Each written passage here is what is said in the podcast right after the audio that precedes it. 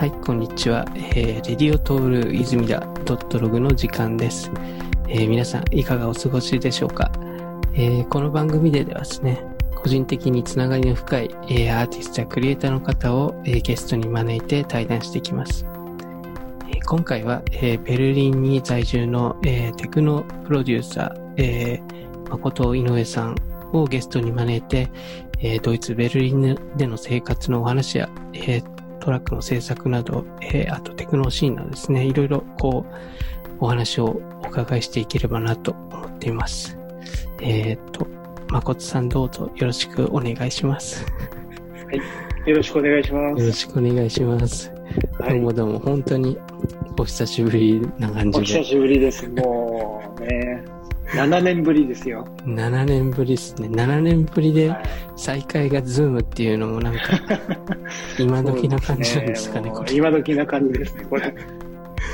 完全にソーシャルが保たれた再会ですね、これ。確かに、この安心安全、わかんないですけできればね、できれば久しぶりなんで会ってハグなどしたいですけどね。そうですね。いや、そうですよ。本当に。まあちょっと今これが多分一番最善の方法かなっていうことで、まあ、そうでちょっと距離を超えて、時差を超えてやっていきたいとす。よろしくお願いしま思ってます。よろしくお願いしす。ますはい。。お願いします。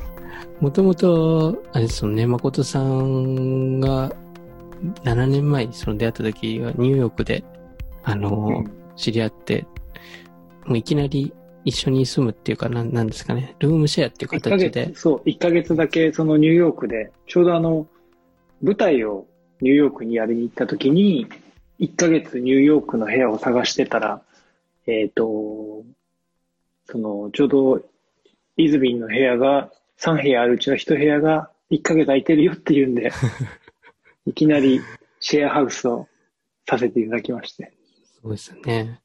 それで、なんかいろいろ、なんですかね、その1ヶ月でこう、まあ、語り合うっていう感じじゃなかったかもしれないですけど、結構、でも共に過ごした時間が結構多くて。いや、結構、結構濃厚な時間を過ごしてたと思うけども、すね。毎晩飲んで、飲んでたもんね、なんかねそうで。すね。結構記憶に残ってます。なんかいろいろうん行ったりとか、なんか出かけたり一緒にもして、そうそうそうそう。面白かったなって、僕も来たてだったんで、なんか、本当に全然わからないところだらけだったんですけど、なんかそういうところをなんか一緒に発掘できて 楽しかった。そうだね、一緒に、あれ、ブルースの時って言ったっけ？ブルース聞き入ったりとか。ハーレムとかですかね。あ、そうそうそうそうそう。はいはいはい。なんか、1ヶ月のうちに結構ぎゅうぎゅうだったから、はい。そうですかいろいろ言っね。たと思うんですけど。はい。ブルース行ってなんか、その後、なんかダイナーでご飯食べたのすごい覚えてます、ね。あ、そうそうそうそう、はい食べましたね。なんかあの、ハーレムのソウルフードを食べるみたいな、あ、そうですね。確かそんなような話で。なんか、うん、そういうのとか、すごい覚えてますね。うん。まあ、あとちょっとまあ、多分後でお話に上がりますけど、その、誠さんがももともとその時にこうやられてた、こう、うんパントマイムのお仕事とか、うん多分、劇で、あの、シアターで見させてもらったりとかして、そうそうそうそういうのはすごいちょうど、うん。記憶に残ってますあ。の、そうですね。あの頃はもう舞台でしたね。舞台人でしたね、すっかり。うん。ちょっとそのあたりの話も少し伺っていきたいん。ですすけども、まあ、ちょっと、はいよろしければ、あの、簡単に何かこう、聞いてる方に自己紹介してもらえたら助かるんですけど。なるほど、なるほど。はい。えっと、まあ、なかなか苦手な分野ですけどあ、、本当です まあまあ、あの、今実際そのベルリンに住んでうん、テクノのトラックを作っています。はい。で、リリースをちょいちょいしたり、うん。まあ、今こんな時期なので、ちょっと DJ の仕事はさすがにできないんですけど、そううん。いう DJ をやったり、トラックメイクをして、あと他にも、えっ、と、例えばちょっと舞台の音楽を作ったりとかうもん。したりはしてますね。で、そう、ちょうどベルリンに住んで、うんそんな生活をしていますが、今もうベルリンに住まれて1年とか2年とか、もうすぐ2年あ、もうすぐ2年かな。うん、あ、そうなんですね。そうなんですよ。本当に、あの、うん。多分もうずっと住むんじゃないかっていうぐらいマジっすか。最高の場所ですよ、ベルリンは。そう、だってちょうどあの、イズミンが、はい。これイズミンって呼んでるの自分だけなのかな、もしかして。いや、友達では何人かいますけど、このあポッドキャストで初めてですけど、でも、泉って呼ばれてます。そうだね。でも大丈夫です、泉で。そうですか。なんかこう、その呼び方をやめてくれとかあったらちょっと変えるみたいな。いやいや全然そんなことないです。いやもう、うんいいいニックネームだと思ってます。そうちょうど、イズミンがさ、そのはいニューヨークから、えっ、と、東京に引っ越すっていうのを Facebook で見たときに、うん。俺速攻ベルリンどうって勧めたと思うんだよね、確か。なんか、そのタイミングでそうですね、ちょっと誠さんと久々にメッセージのやり取りして、誠さんがそのベルリンいるっていうのは知ってたんで、まあちょっと実際僕もすごい興味がある場所だったので、あの、どうですか？みたいな多分話を少しやり取りして、多分ね、多分、今東京だよね。今東京ですね。東京より住みやすいかもよ。あれですか？なんか、海外あるあるですけど、まあもちろんニューヨークとかも含めて、あの、なんですかね、その、日本ではこう全部こう言葉も通じて、何でもこう、なんですかね、生活に不自由がないっていうのはあると思うんですけど、ん。ベルリンとかそういうのは、あの、どうですか？まあベルリン自体は、何せ、あの、うんもう多国籍な街なので。基本どこでもまず英語は通じるし、うん。で、割とね、その、ドイツ人ってすごくうんポライトというか、うん礼儀正しいから、あの、本当に親切だし、本当に困ることはないんじゃないかな。ニューヨークより多分住みやすいと思いますよ。あ、本当ですか。うんあの、結構ニューヨークとかだったら何ですかね。まあ、多国籍っていうところでは似たような感じかもしれないですけど、ななんですかね。結構雑な感じがすごうんいうんあるっていうか、秩序がないというか、まあ、あれだけ多国籍になったらそうなるなって感じだったんですけど、そういうなんか雑さみたいな、無秩序な感じとかは、あまりないっていう感じですか？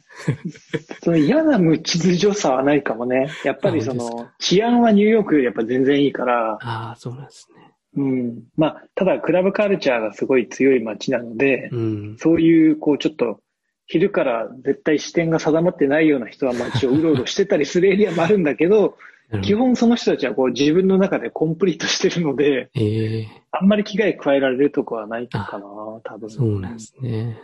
なんか、街の中でなんかこう、発狂してる人がうろうろしてるとかそういう感じじゃない？って感じ。たまに規制上げてる人はいるけど、で、あの、なんかドイツの人って、はい。あの、基本弱い人を助けるっていうのがあって。例えばバスに乗ってた時に不老者が、まあお金くれよみたいうにん。来た時に関係ないおばちゃんが、うん。で、ほら、ドイツ語でさ、絡まれるとこう答えられない時があるでしょ、はいはい。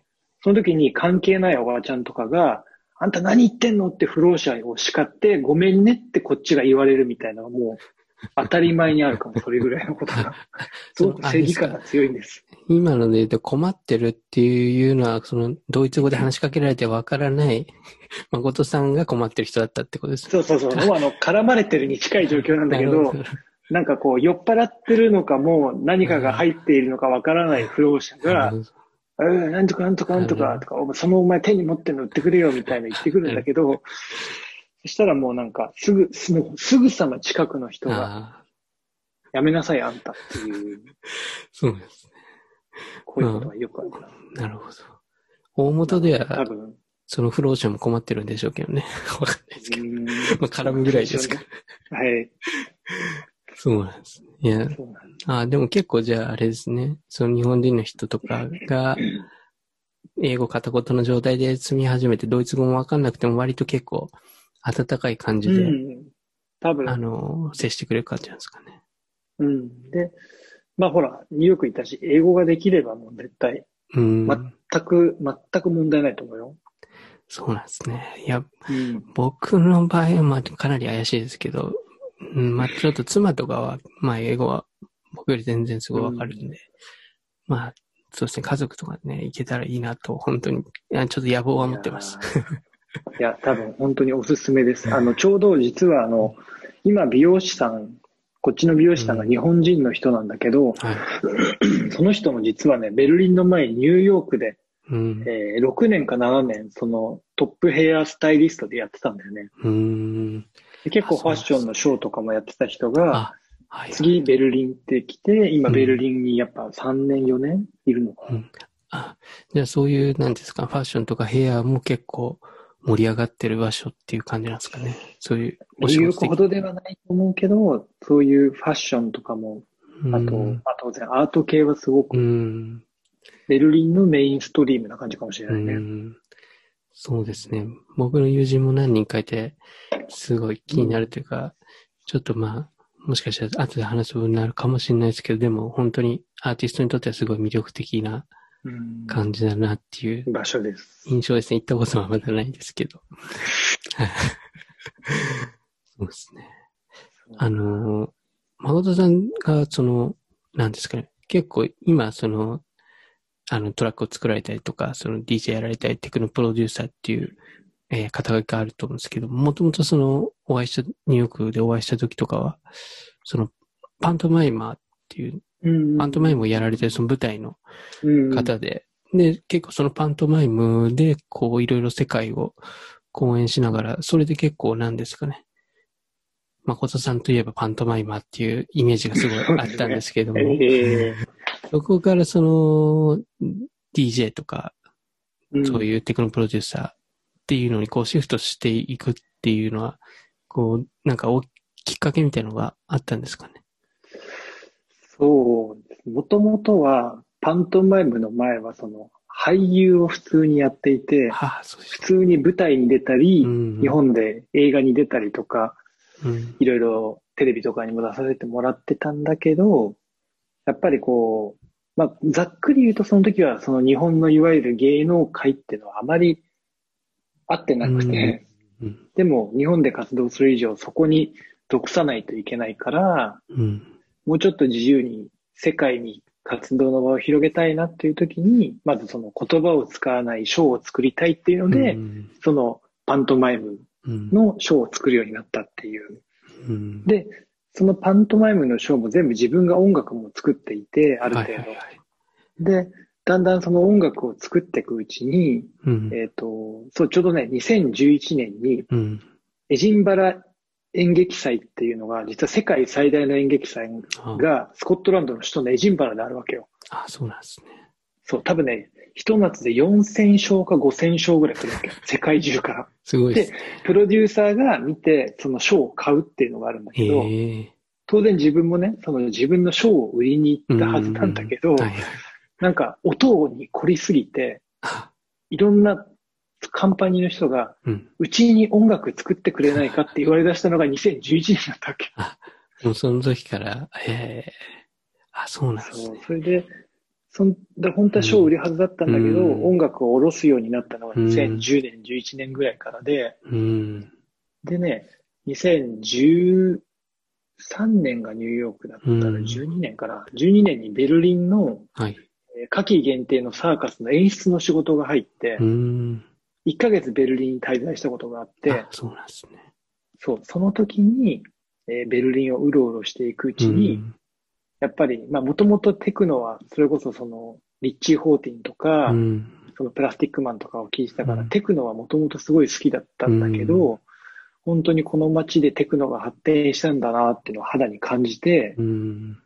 で、その音楽を作るっていう、舞台の音楽を作るっていうところから、そのどんどんテクノうん一本というか、そっちにシフトしていったっていうのが、の結果が今ですね。あ、そうなんです結構、あれなんですね。ニューヨークに、その、いらっしゃって、その、パントマイムの公演の時も、その、事前になんか、お部屋とかで一緒に暮らしたんでお話ししてて、うん。その、音楽も自分で作ってるんだよね、みたいなこと言われてて、うん。で、まあ僕もなんか音楽その時すごいやりたかったので、で、なんかその使いたいソフトを誠さんが使ってるよっていうので、あ、これで、あ、そうなんだって、エブトンライブだったっけ？な、んかそれで作って、エフトライえブだね。教えてくださいよ、みたいな感じ。で、結局教えてもらってないんですけど、あの時さ、じゃあちょっと次またすぐニューヨーク来るからさ、とか言ってたけど、その、それっきりだもんだってね。しかもあの時、教えるも何も、遊んでばっかりでしたもんね、あの時ね。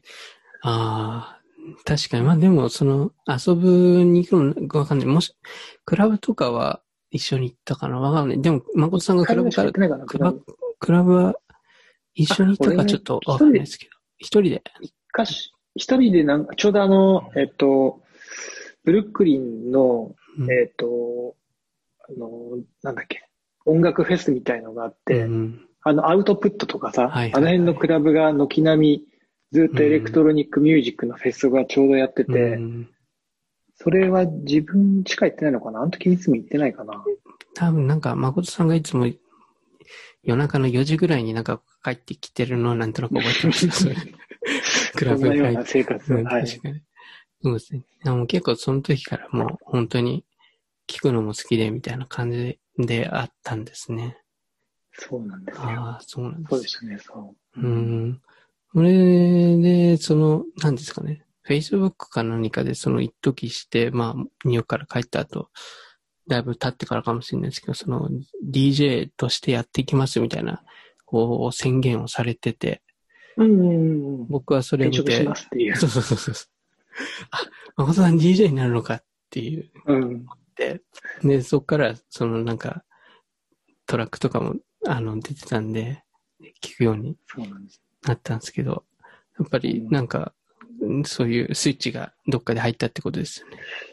あの、ちょうど、えっ、と、チェコ、プラハ、なんかもともとパントマイムの時は、本当に自分の、えっ、と、パントマイムっていうか、そのショーのキャリアのスタートがプラハだったから、うん。毎年プラハでショーをやったりとか、プラハの芸大の学生にショーを作ったりっていうのをずっとやっていたから、もう本当にプラハは自分の第二の故郷みたいな場所なんだけど、うんそこでちょうど雑誌のインタビューを受けた時に、うん。えっ、と、その自分の舞台で何が大事ですかって聞かれたときに、どうしてもその、パントマイムってこう、じゃあ手をこうやってうん壁ができてますっていうのは、相手と自分が壁っていう存在を共感できるから初めてうん目に見えるじゃない、はい。だから、こう、大勢のオーディエンスと自分が共感することが自分の目的ですっていうインタビューをしたわけよ。うん。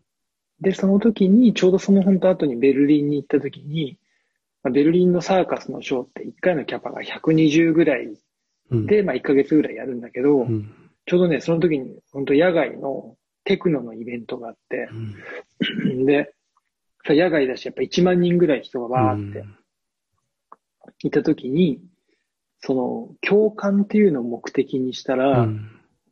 一瞬で1万人とこうコネクトできる音楽の方が、うん。自分にとっては進むべき道なのかなっていうふうに思って、なるほで、多分、その分母の問題っていうのもあったのかもしれないけど、うんその音楽の方にどんどんん。惹かれていったんじゃないですかね、うんその時に。うんあ、そうなんですね。まあ確かにそうですよね。その分母的に言ったら本当に、そういったまあ野外のフェスとかも含めて、あの音楽をこう一緒に共感できるのは、うんそうですよね。DJ ってすごい大きいですよね。大きいよね。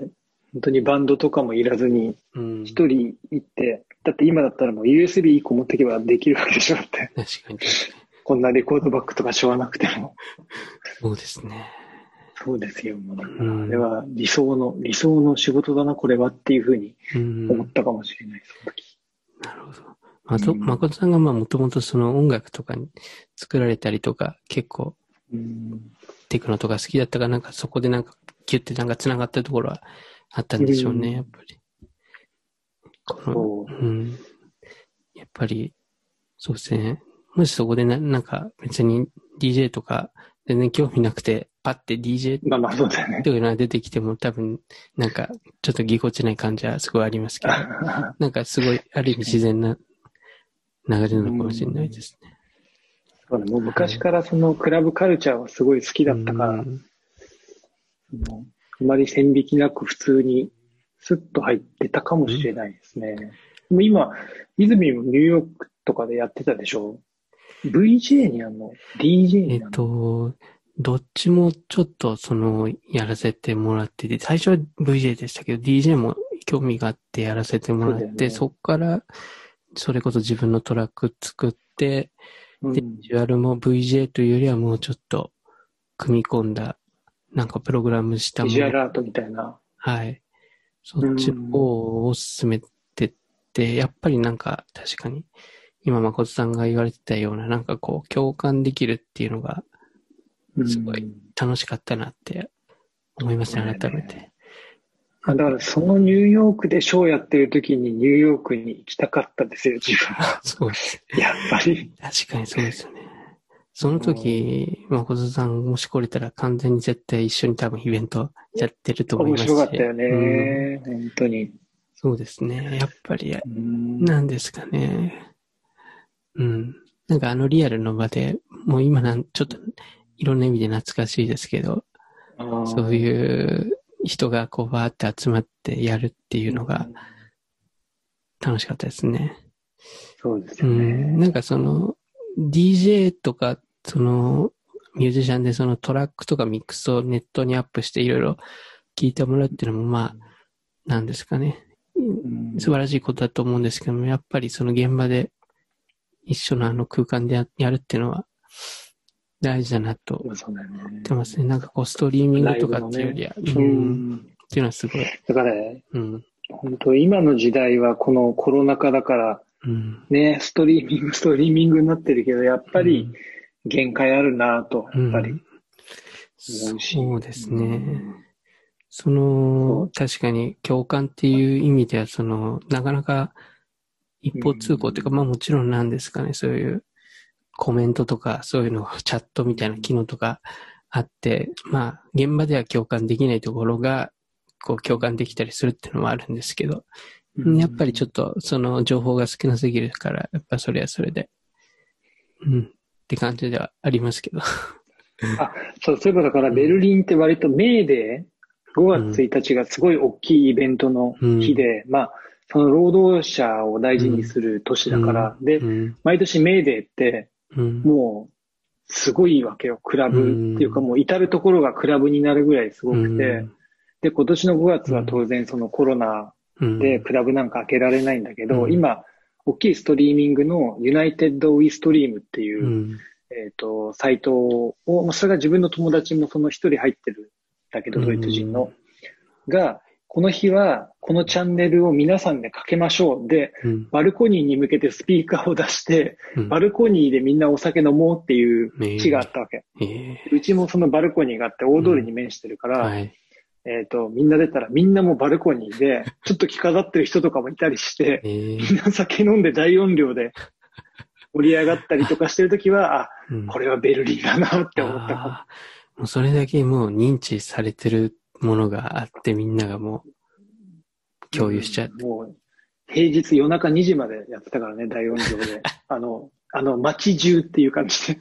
すごいですね。それが成立するのはすごいですね。それ、うん。日本でややろうとしたら多分何人かがバコンでやって、それで、あの、苦情が来るっていう、ただそれだけで終わりそうな感じはありそますれだけで終わるでしょうね。うんそうなんですね。いや、確かにそういうのは、場所の特性がもろに出てるっていうか、うん。うん。そうですね。結構ニューヨークとかでも、あの、あ、ちょっと思い出したんですけど、まあ、ルーフ、ルーフトップとか結構イベントやってるとこ多いんで、そういうところはなんか今の時期でも、まあなんとかできてたりして、そういうところもやっぱ、ちょっと東京とか少ないっていうか、まあない、ないに等しいと思うんで、確かにね、うんそう。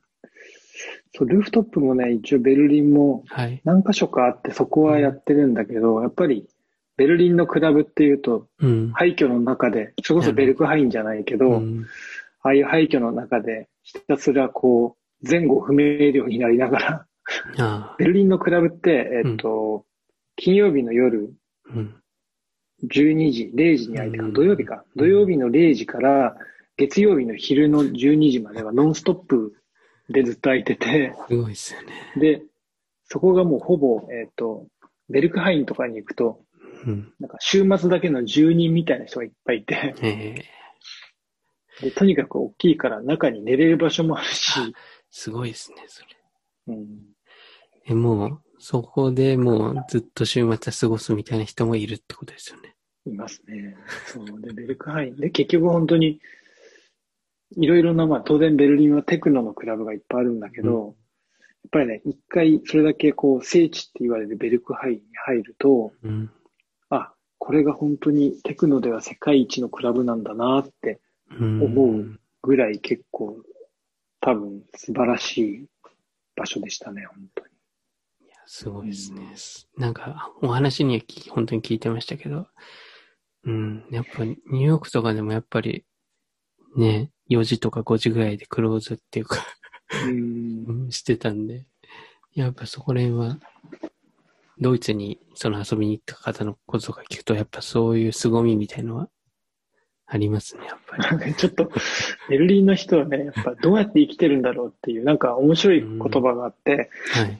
なんかミュンヘンってすごいビジネスマンが多いと。うん。まあ、ドイツ屈指のうん経済都市で、で、当然ベルリンっていうのはもうあの、アートの都市だから、うん。えっ、と、ベルリンの、えっ、と、サラリーマン、要はビジネスマンの服装は、ミュンヘンの不老者の格好ですって言われるって。だからね、スーツとか絶対見ないよ。あ、そうですか。本当ね、月1回もスーツ見るか見ないかで、あ、スーツの人いるっていうぐらい見ない。あ、もう本当に珍しい感じなんですね。スーツは本当に珍しい。スーツの人なのか、うん。全裸の人なのかだと、全裸の人の方が多分見る回 機会が多いかも。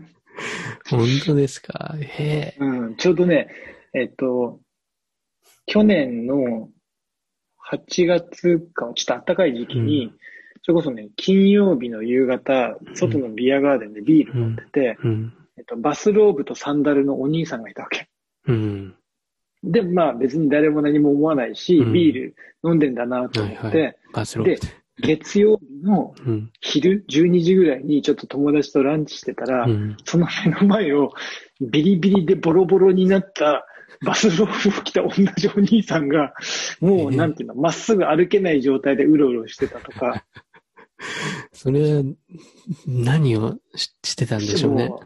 週末中ずーっとこう、いろいろなものを、えー、やりながら過ごしたんじゃないでしょうか。あ、別に、あれなんですか、不老者っていうわけではなかったんですよね。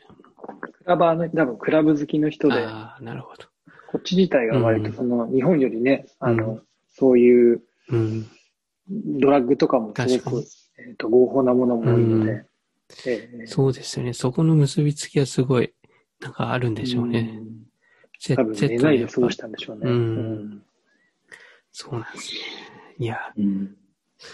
あの、誠さんが、その、まあ、DJ と、なんか、あの、今回、そのテクノプロデューサーっていう、あの、ことをやられてるってことだったんですけど、そのテクノプロデューサーって、あれなんですかね、具体的になんかどういったことをやる人なんですかね？まあ、テクノを作る人っていうことだとは思うんですけど、そうですね。結局は、その、ああ。で、DJ もやって、トラックも作って、まあそういう。トラックメーカーでテクノに特化してるっていうことああ、ななのるほど。かな、きっと。う。うんんそうだ、肩書きを何って言われても、うん。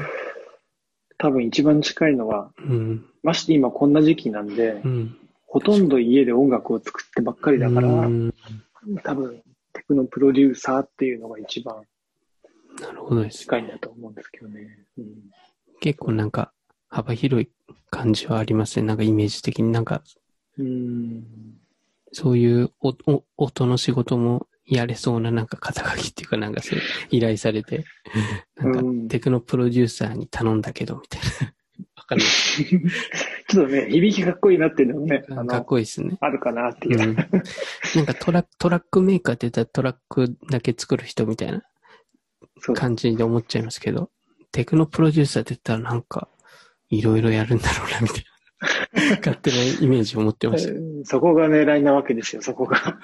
そうなんですね。なんか仕事にすごいつながりそうな 名前。うん。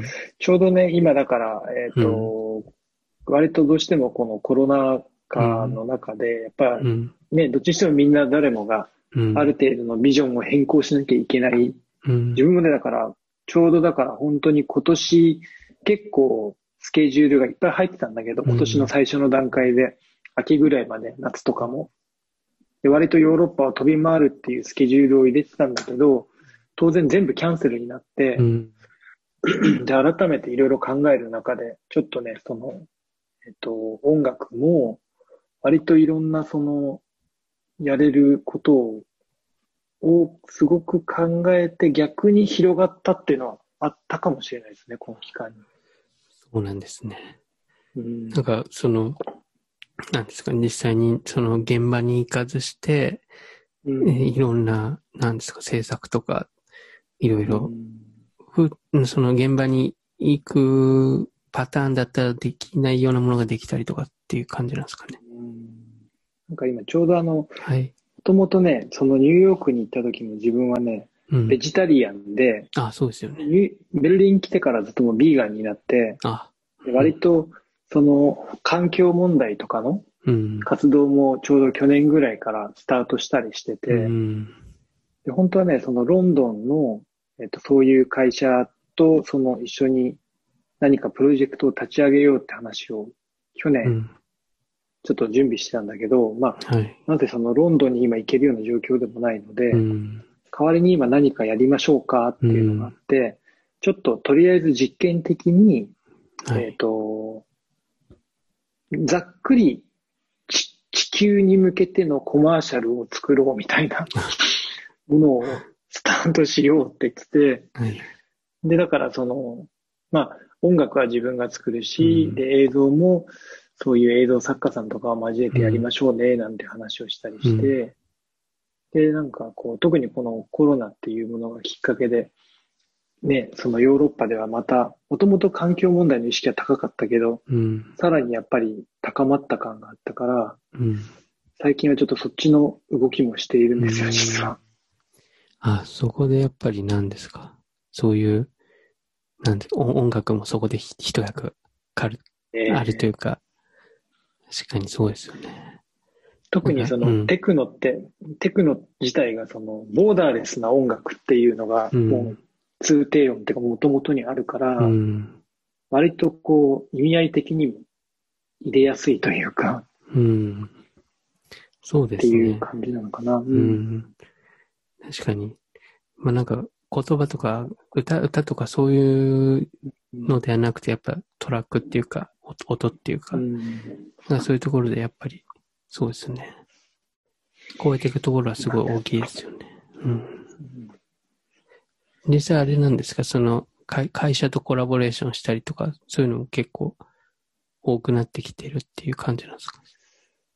うん、今は、えっ、と、主にうん。ちょうどその会社とコラボレーションっていうのはいくつか、ちょうどあの、ベルリンにユニバーサルミュージックっていう会社があって、あそうなんだ。そこのスタッフにも友達が一人いてね。うん。で、えっ、と、彼ともだからそういう企画を立ち上げうてやってこうか。結構やっぱ、あの、アーティストがうん。たくさんいる街なので、そういうのやろうって言った時に、やる、やりたいっていう人はいっぱいいて、うん。うんで、割とそれが企画になっていった時に、うん。その、すごいそんな大きいお金じゃないスポンサードがしやすいっていうところもあって、うん。なんかだから割と何かを新しくうん。始めるにはベルリンが一番いいんじゃないかなっていうぐらい、だから早く引っ越した方がいいんじゃないかな、泉もっていう。あ僕の、そうですね。いや、本当にど。まずちょっと行ってみたいですけどね。東京はどうですか？ニューヨークから帰ってきて。そうですね。いや、正直、まあ、あんまり外に出れてないっていうのがあるんで、うんちょっとまだここでやりたいなって思ってたところでも正直あんまりまだできてないっていう状態で、うん、まあもうちょっとはまあ、少なくともいないといけないなっていうのはうん。ありますけどね、そのコミュニティ作りみたいなところをまあちょっとやったりとかしてややりたかったんですけども、まあコミュニティっていうのがその、なんですか、その、僕の場合のはオーディオビジュアルのそういうコミュニティを作って、まあちょっとニューヨークと、まあ一緒一緒になんかイベントとかやれたらいいなっていうふうなあったんですけど、まあちょっとまだそういうところまでは行ってないっていう感じではありません。う。うんん、やっぱでもベルリンとかなんかそういう意味ですごい、なんですかね。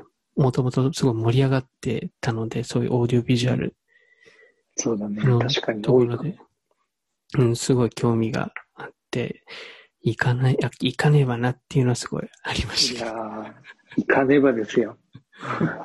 多分、でも来ちゃうともうん、う、多分、もうこっちだってなってしまうから、ぐらい本当に、うん、なんかね、すごいわかりやすい、うん、例えばスタートアップってあるでしょ、はいはいはい。ベンチャー企業じゃなくて、スタートアップっていうので、すごいベルリンのわかりやすさがあるのが、そんな簡単に銀行が作れるわけ。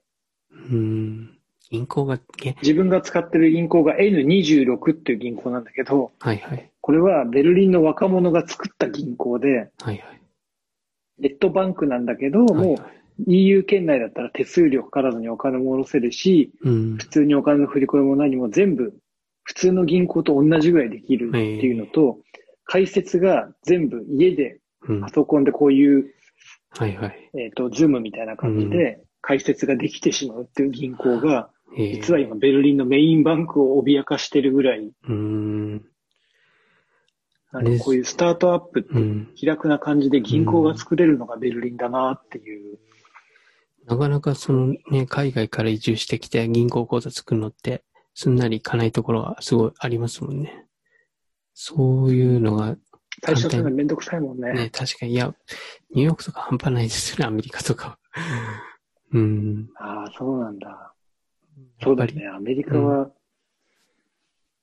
その、なんですかそうだよな。ID みたいなのがいるじゃないですか。うん。それがパスポートじゃ多分ダメですよね。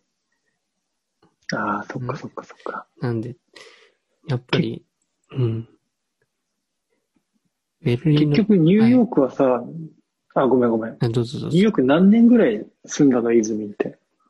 いや、計でも6年ぐらいだと思いますね。ああ、はいそっか、でも6年。6年住んだら、ニューヨーカーですね。いやー、ニューヨーカーかどうかはちょっと怪しいですけど、その、映画とかに出てくるようなニューヨーカーではないですけども、うん。でもやっぱ日常にはなっちゃいますよね、ある程度その、そうだよねう。ん。いやー、でもなんか、あれですね、なんかささっきの話聞いてたら、やっぱりそういうなんか、音楽、ミュージシャンとかにこう、うん楽曲を会社が頼むっていう、なんかそういう、なんだろうな、流れがあったりするのはなんかすごいいいなと思いましたね。なんかやっぱり、うん普通会社で音楽 PR につけるってなったら、まあウェブサイトとかにそういう、なんなんですかね、あるじゃないですか、音楽とかも。あの、うん。ロイヤリティを買って、で。ムービーにつけたり、そういうのじゃなくて、うん。実際になんかその、まあ、知り合いでも、なんかそのミュージシャンに直接頼んで一緒にやるっていうなんか姿勢がなんかいいなっていうふうに思って、やっぱそういうところからも、なんですかね、その結構文化の街とかっていうふうに言われると思うんですけど、アートの街とか、うん。なんかそういうところに繋がってるのかなっていうのはすごい思いますね。そういうなんかこう、マッチングというかう、ん。ミートアップなイベントはすごい多くて、うん。結構アーティストで映像作れるけど音楽作れないなとか、絵は描けるけど、うん。えっと、映画化したいなとかっていう人たちがいたときに、割とそういう人たちが集う場所とか、集う建物とか、集うそういうイベントとかが結構いっぱいあって、うんで、自分が作りたいもので自分ができない人が見つけやすいっていう場所かもね。うーん。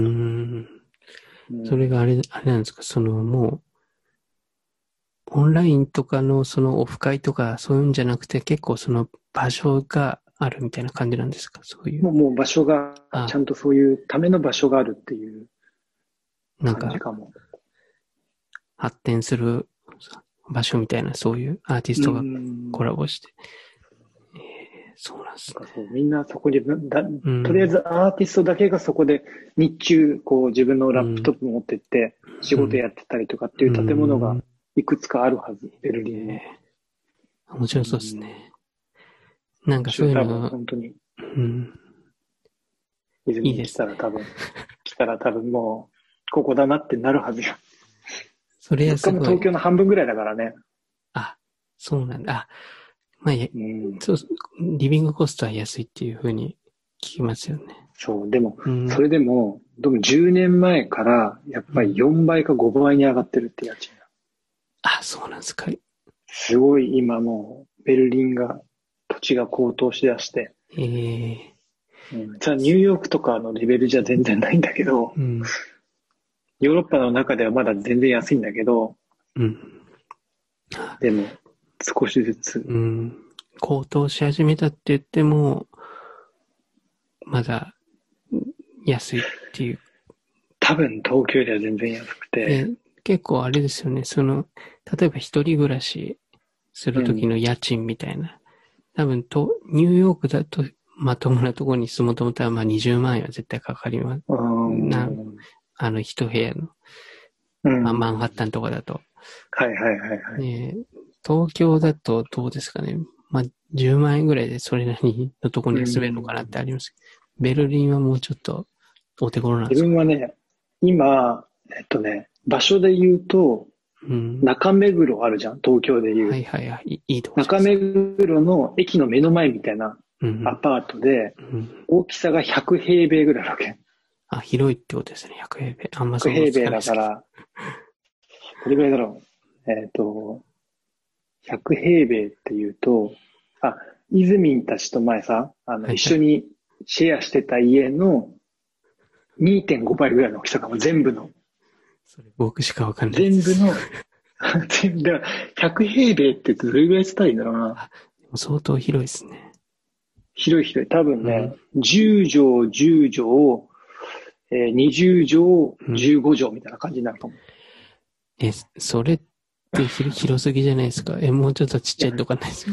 それで自分が今ちょうど実はもう結婚していて、あ、妻がいてですね、うんそれで一緒に来たので、うん。ちょうど二人で住むには、うん、で、で、しかも自分がほら仕事場が家だから、うん。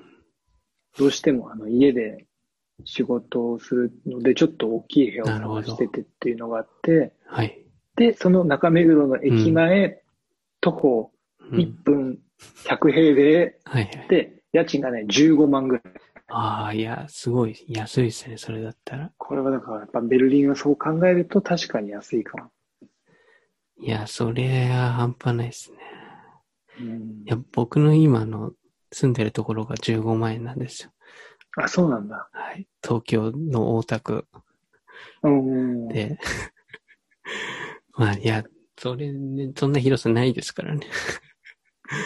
うんベルリンはね、そう、そのアルトバウって、えっ、と、115年、築100だから15、6年ぐらいの建物かな。だから、あ天井もだから 3. うん点何メートルあってさ、うん。だから圧迫感とかはなくて、うん。いいですね。いや、なんか、いいですね。ちょっと、そのあたり、本当にね、もうね、多分、もう行っちゃったら戻れなくなりそうですけど、行っちゃったら戻れないいろんな意味で。言っちゃったら戻れないですよ。だって、その英語もまあ、多分問題ないだろうし、結局は。で、んアートやるって言った時に、うん。機会がすごい多いから、うん。多分こっちの方がうん。機会はいろいろあるんじゃないかとそうですね。なんか、思いますよ。うん。僕の場合とか、ちょっと、まあ、まだ子供が0歳っていうのがあるんで、ああ、そちょっとそうございます。あ、いえいえ、ありがとうございます。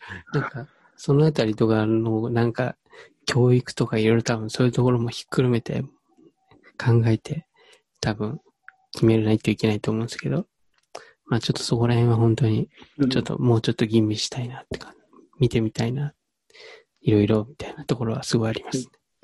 なんかね、ベルリンはでもね、教育もすごく良くて、うん。えっ、と、うちのだから、妻が、うん。その、子供は絶対こっちで産んでこっちで育てたいっていうぐらい、日本人なんだけど、うん。うん、っていうぐらいのあそうなん場所で、ですね本当に、すごくうん。子育てもうん。教育もいいとは思いますよ。結構あれなんですか？そういうインターナショナルな感じで、子供たちも、なんかいいろいろな国の方がいるみたいな感じではあるんですかいるいるいる。本当ですか、うん。で、多分だから、ドイツ語と英う語んで日本人が触ってるから、日本語のうん。トリリンガルにはいきなりなるとは思うけどね。うーん。あ、そうですね。絶対。すごいですね。いやー。いや、なんかもうそこら辺ちょっと考えると、ちょっと 頭がパンクして。いや、うちとか、その、多分、プラス中国語が入るので、僕、うちの場合は。ああの、はい、妻が中国あ、そっかそっ人で。かそっか。そうはい。だそうだ。なんで、うんなんていうんですか、もう4つですよね。4つ。いや、もう、む、その 4, 4つも喋れたら、仕事絶対困んないですけどね。困んないね。あと、スペイン語喋れたら世界中のほとんどの人喋れるね、もうね。やばいですね。いやー、めちゃめちゃなんか、そこに関してはすごい、子供すごい、喋れたらすごいなって感じで思いますね。ちょっと、いこのこはい。んな感じのゆるく喋っていく感じでいいな。はい改めてだけど、今更。いや、もう本当に結構こういう感じで、はい、ゆるくで大丈夫だと思ってます。結構最最長、普通に3時間とかくらい、3時間、3時間半とか話してた回もありますんで、まあちょっと、えそれー、結構、うん、すごいじっくり話したなって感じですけど、うーん。ちょっと一回、ここで誠さんの作られてはいるトラックをちょっと一曲流したいんですけども、ちょっとこれは僕が選んだもので、あのーウォールっていう曲はい。なんですけども、これは2019年に作った曲なんですかね？これがね、ちょうど、えっ、と、ベルリンに越して、うん。一発目に作って一発目にリリースした曲で、はいはい。リリース自体はこれイタリアのうんレーベルからだったんですけど、うんやっぱりベルリンということもあって、ウォールっていうタイトルに、あ、そうなんですね。なんとなく。ドイツ語だとマウアーになるんだけど、うん一応やっぱり英語にしとこうっていうのと、やっぱり一応記念すべきあ、ベルリンでできた一曲目だったんで、ウォールっていう、あ、したっていう感じですけど。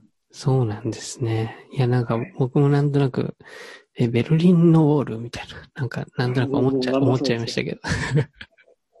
なんか本当に、今もそうなんだけどえ、その、去年違うところに住んでいて、えっ、と、一年、ちょうど一年間は、あの、家具付き引っ越してすぐだったから、はい。うん。家具があるっていうのうん。ですぐに決めた場所は本当に、もっとクラブ、クラブしたエリアに住んでいて、うん。で、本当に壁の近くに住んでて、うん。で、今もまた新しく引っ越したところも割と壁の近くで、あ結構ね、日常の風景に、うん。えっと、ベルリンの壁がちゃんと見える場所ってしっかりあるのは2つしかないんだけど、うん。その1箇所2箇所っていうところに住んでるっていう感じもあって、うん。なんか日常の風景にもそのベルリンの壁があるから、その、ちょっと僕全然本当に知識がなくて恐縮なんですけども、そのベルリンの壁って結構今もはっきりと残ってるもんなんですか？その壁として。はっきりと残ってるところは多々あ、なんか一つ一番有名なのが、はい。イーストサイドギャラリーっていうう、ん。えっ、と、なん100、200メートルぐらいずっと壁が残ってて、で、えっ、と、世界中のアーティストがそこにうん絵を描いてるっていう、そこは結構割と観光地になってるんだけど、そうなんですね。で、もう一つ自分が住ん、今新しく住み出したところの近くの壁は、えーマウアーパークっていうところの近くの、えっ、と、当時のままを残してるっていう壁があって、そうなんですね。割と壁っていうので残ってますよへ。ーそのまんまの形状で。それはあれなんですかね。その、まあアーティストののなんかペイントとかあるのはなんか残す意味とかすごいわかると思うんですけど、それは今そのまま残してる場所っていうのはやっぱなんか、あれなんですかね。一応忘れないためじゃないけど、そういう意味を込めて残してたりするんですかね。すごくね、そのドイツの人がうん。過去に犯した罪をうん。ずっと背負って生きるっていう人たちで、うん。例えば、えっ、と、ベルリンの一等地に、うんその、えっ、と、あの、その、いわゆる昔ユダヤ人を殺害したっていう、そのナチスが犯した罪に反省するモニュメントが並んでたりとか、で、それをもう本当にだから東京で言うと、あの、丸の内のところに広大な敷地を、うん。ユダヤ人の墓地みたいな雰囲気にしてるうん。ギャラリーがあったりとか。う、ん。で、今でも当然、えっ、と、ナチスのことは話しちゃダメとか、ナチスが好きだとか言ってもダメとか、うん。あと、その今でも、その本当に世界中の人にひどいことをしたって子供までもが思ってるぐらい、うん。教育がすごくしっかりしていて、当然その、だから壁を残してるっていうのも、当時の東ドイツのしてきたことをうんもう二度と犯さないようにっていう意識がすごい今でもあるかも、ドイツの人は。ああ、そうなんですね。うそういう考えのもとで残されてるんですね。なんか交通の邪魔になるから全部壊すとかそういう感じじゃなくて、やっぱ り。交通を、交通邪魔されて叱るべきなことをしてきました、私たちはっていう感じかも。いや、すごいですね。いや、なかなか、なんですかね。まあ日本とかそう特にそうかもしれないですけど、なんか自分の都合が悪いことってなかなかこう、教えないみたいなのってあるじゃないですか、国自体が。うんあるあるある。なんかそういうのは本当に見習うべきポイントですね、本当に。本当にね、見習うべきだなって、うん引っ越してすぐにやっぱり思ったかも、そこは一番。その特にその第二次世界大戦の記憶はいつまでも風化せずに、ナチスが犯した罪を背負っていきましょうっていうのは今もあって、本当に一番大事な教育でこれだけひどいことしましたっていうのをまずうん。教えられるっていうか、うん、まあ今の日本とはどこかね、真逆な部分もうん。あるのかもしれないけど、そうですね。いや、なんかそういう姿勢は本当に、すごい素晴らしいっていうか、だ大事ですよね。うん。こ子供に対して包み隠さず、ねうん、教育していくっていうのは。いや、あり、なんか深い話になりました。ありがとうございます。ありがとうございます。じゃあ、ちょっと、ここでまあ一曲、はいその、えーっよろしくおと、願いしますはい。誠さんの、はい、トラックですね。ウォール、はいえー聞いていただきます。はい。はい、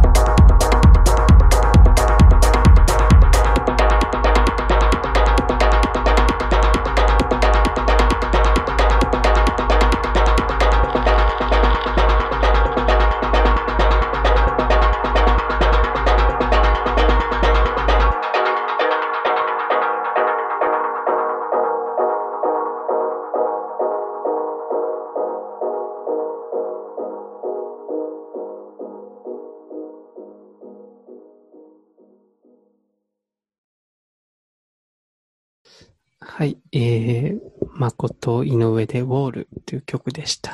ありがとうございましたあ。りがとうございます。この曲は、あの、まあ、今一緒に聴いていた以外で、まあ、ちょっと前も聴いていたんですけども、結構途中からの曲のこう、変、変わり方がなんか僕はすごい好きで、なんか上にこう乗ってくるじゃないですか、なんかこう、はいはいはいはい。音が。それがなんかすごい気持ちいいなと思って僕ちょっとこの曲選ばせてもらったんですけど。そう言っていただけるとありがたいです。うん。いや、なんかでも、その、なんです、このトラックをドイツで初めて作ったっていう裏話を聞けて、よかそうなんでったす。です。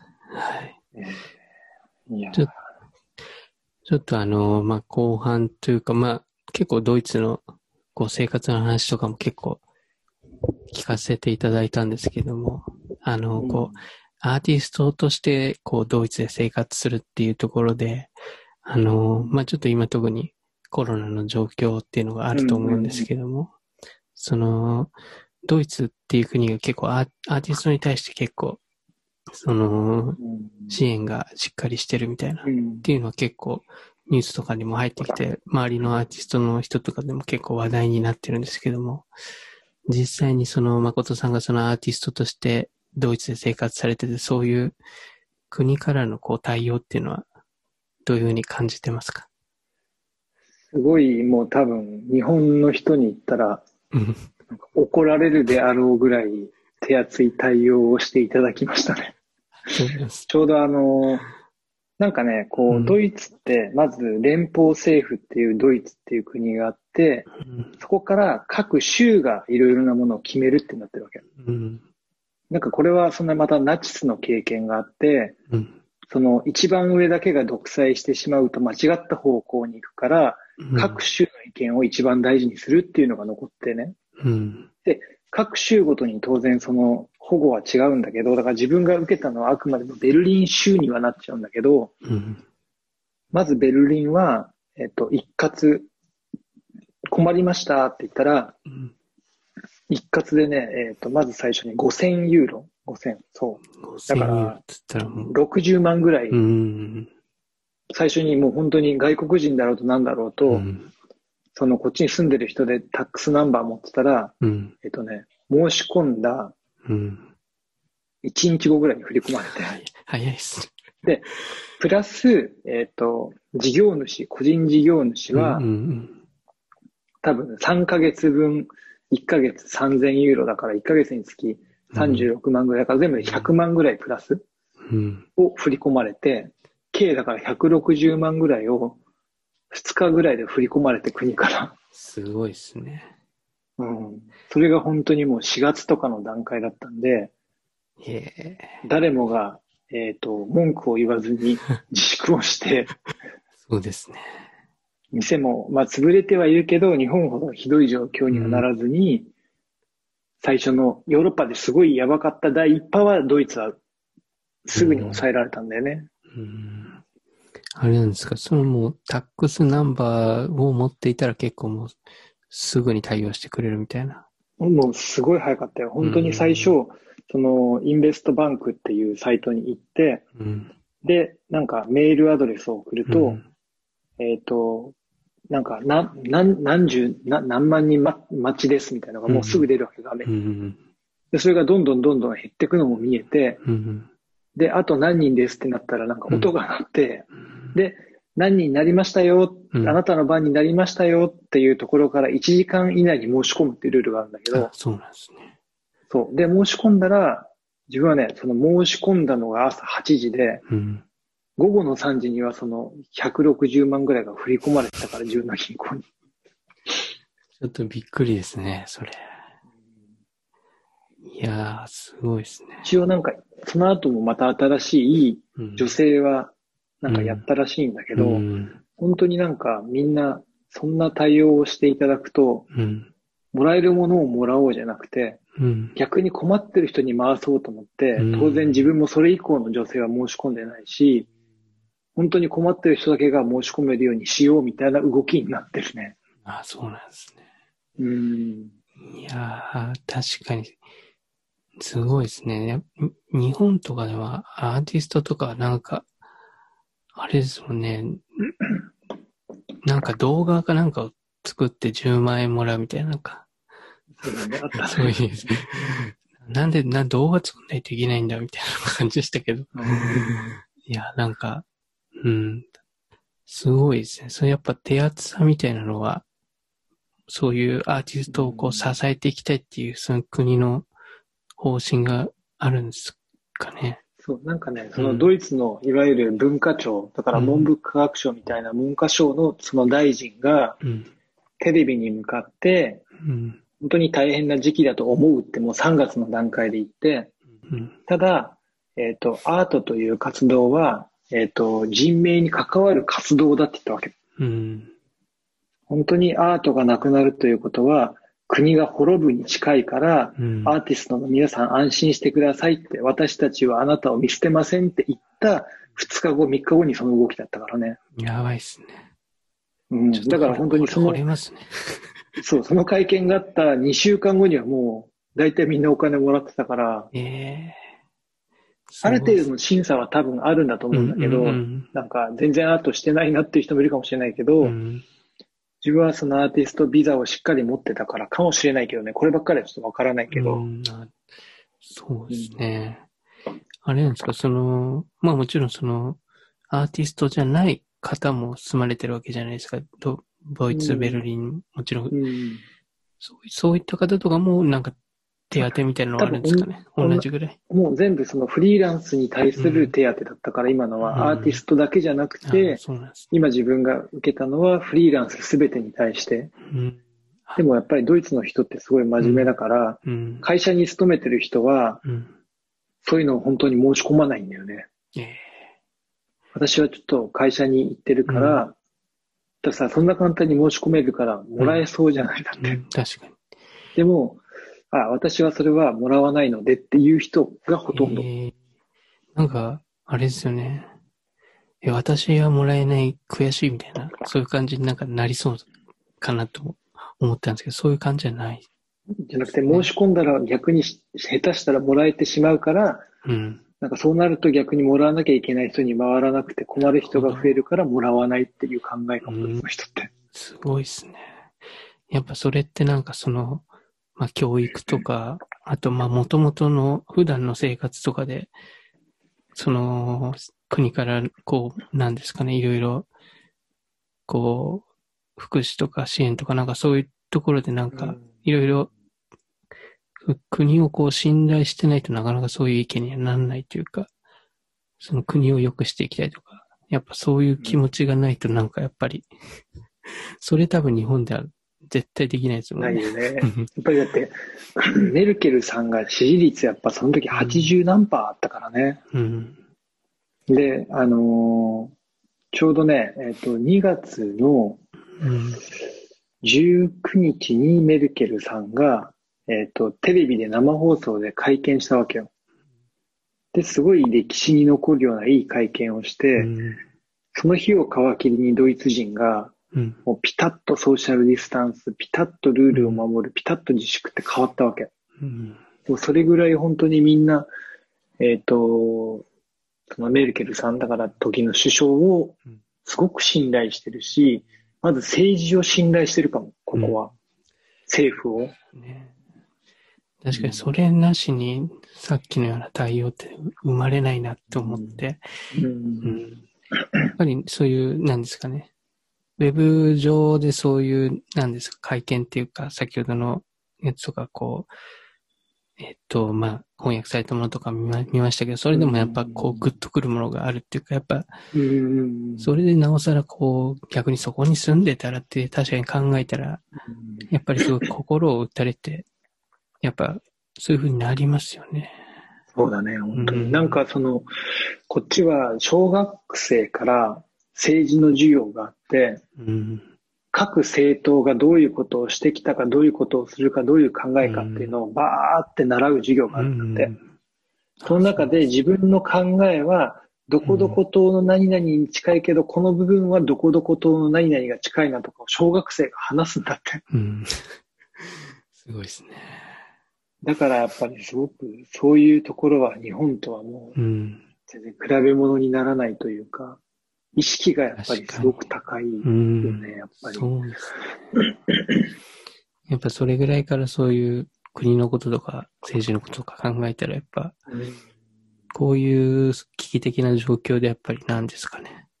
人としてなんかこう素晴らしい判断っていうかうんできるようになってくるんだなっていうのがなんか話を聞いてて思いましたね。うん。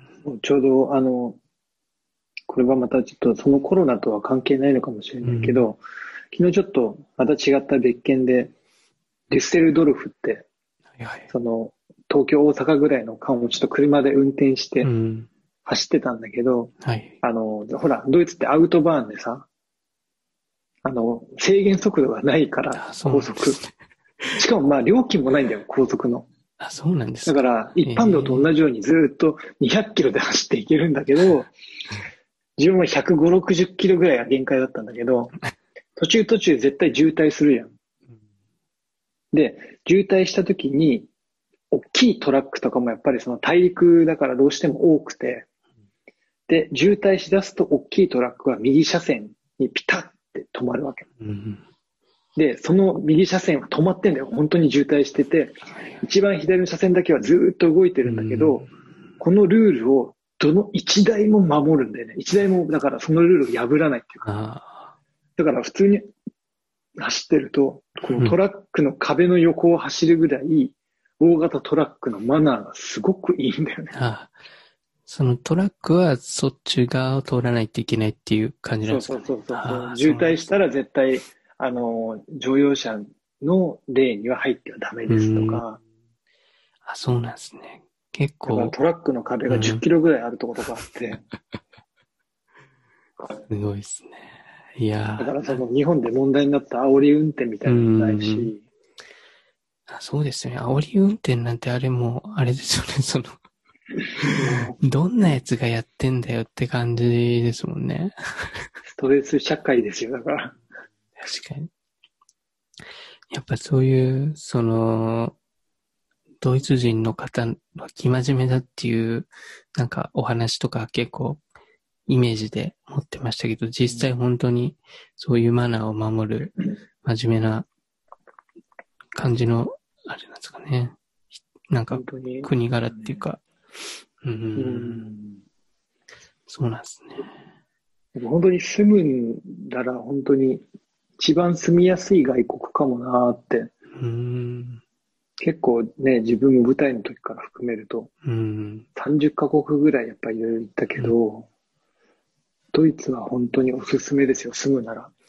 そうですよね。実際それだけ国を回られて今、その住む場所として選んでうん住まれてるわけで、もうやっぱり、き決め手みたいなのあったんですか？ここに住む。まあ、その、もちろんテクノっていうのは大きいと思うんですけど。うんやっぱりうん。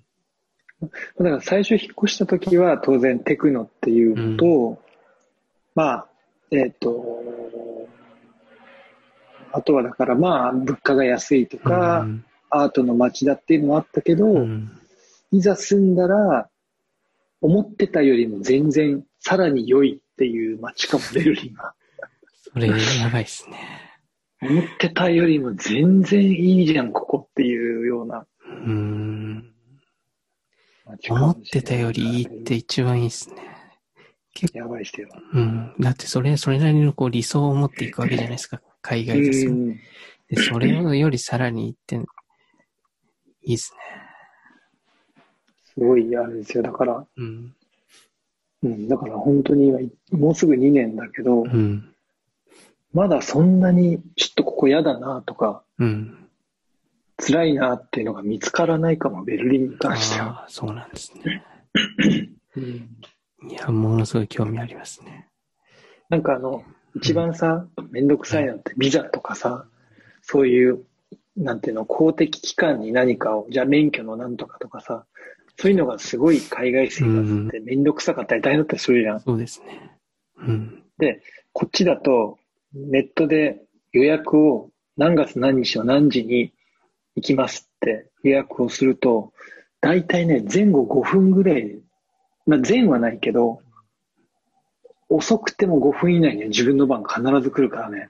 あ、すごいですね。それって一番大事じゃない？意外とその多分さ、うん。海外生活してたからわかると思うけど、うんそうですね。ニューヨークでな国だと思う。うん僕の企画対象はニューヨークしかないんですけど、うん。ね、ドライバーズライセンスとか多分3時間とか平気で待ったりとかしてたと思うんで、それに比べたら確かに、そうですね。いや、なんか、いいですね。僕の友人も何人か住んでますけど、なんかすごい住みやすそうな感じが すごいあって。全然戻ってこないから。いや、もう多分ね、戻れなくなるよ。あ、本当ですか。これはもう戻れなくなりますよ、うん本当に。うん、住みやすくてね。うん。街中もこのコロナ禍でも、うんもう今レストランとかビアガーデンとか全部普通通りに戻ってて、うん。なんかこんな期間なのに街中がちょっとハッピーなオーラに包まれてるからね。あ、そうなんですね。そうルールで決められて、えっ、と、クラブとか、うん。えっ、と、じゃあそのコンサートとか、うん劇場とかは当然クローズしなきゃいけないんだけど、うん。ルールで OK になったところは日常通りに、うん。わーってみんなで盛り上がって、うん。飲んで、盛り上がってるっていう。うん。そこに対して、なんかなんでお前は出てんだよみたいなのは絶対ないし。うん。確かにそうですね。なスーツを着てる人より裸の人の方が多いという時点でもハッピーなことに間違いない。そうね。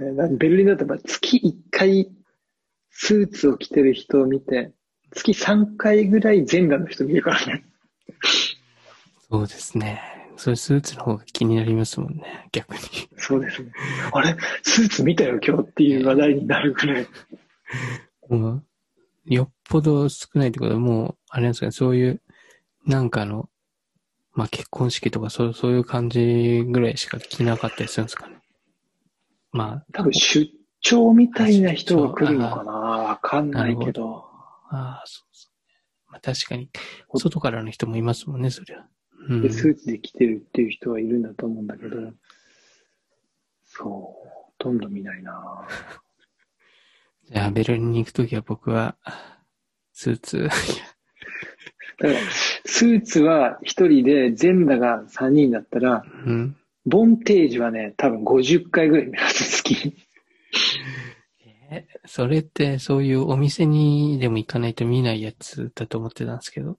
そうそうそう。ボンテージで街中歩いてる人は、うん月50人は見ると思えた。すごいですね。うんいや、なんかもうそれ完全に、クラブカルチャーの感じですよね、ファッション。ですからね。うん。うんそうす、すごいな。ちょっと、ますます興味出てくる。ちょっと、興味を。興味を。ちょっと、調べないともうちょっと。いやいやいや、来てください、ぜひ。はい。ぜひ行ってみてみたいですね。その、誠さんのちょっと、まあ、あの、曲を作られてるところもちょっと、お話をお伺いしたくて。うん。普段はそういう、まあ、先ほどかけた曲とかも含めて、こう、どういう感じでこう、トラックは作られてるのかなっていうのを、あの、思って聞いてみたいかったんですけども。うんと、どういう感じっていうと、あれですか？なんかもうずーっとエイブルトンライブをいじってるかも。うんあ、そうなんですね。一日中とは言わないけど、うんなので、なんかあの、多分テーマを決めて作るっていうよりは、ずっとエイブルトンライブをいじってる間に、なんかできていくみたいな雰囲気なのかな。で、テクノはやっぱり、どうしてもキックがうん、すごい大事だったりするから、あの、そういうメロディーとかはあんまりない分、うん、キック、なんか多分ず、ずーっとかっこいいキックってどうやったら作れるのかなみたいな風にずっといじってると、うん、あ、このキックいいなっていうところから、うん、で、それにサブベース当ててとか、で、ちょっとこれの、じゃあそのキックのキー見て、ちょっとこのハットだといいなとかっていう風に作っていくうちに、なんか、だから多分そのリズムがあってメロディーっぽいところ、シンセは最後に乗るもの、上物は最後かもな、自分が。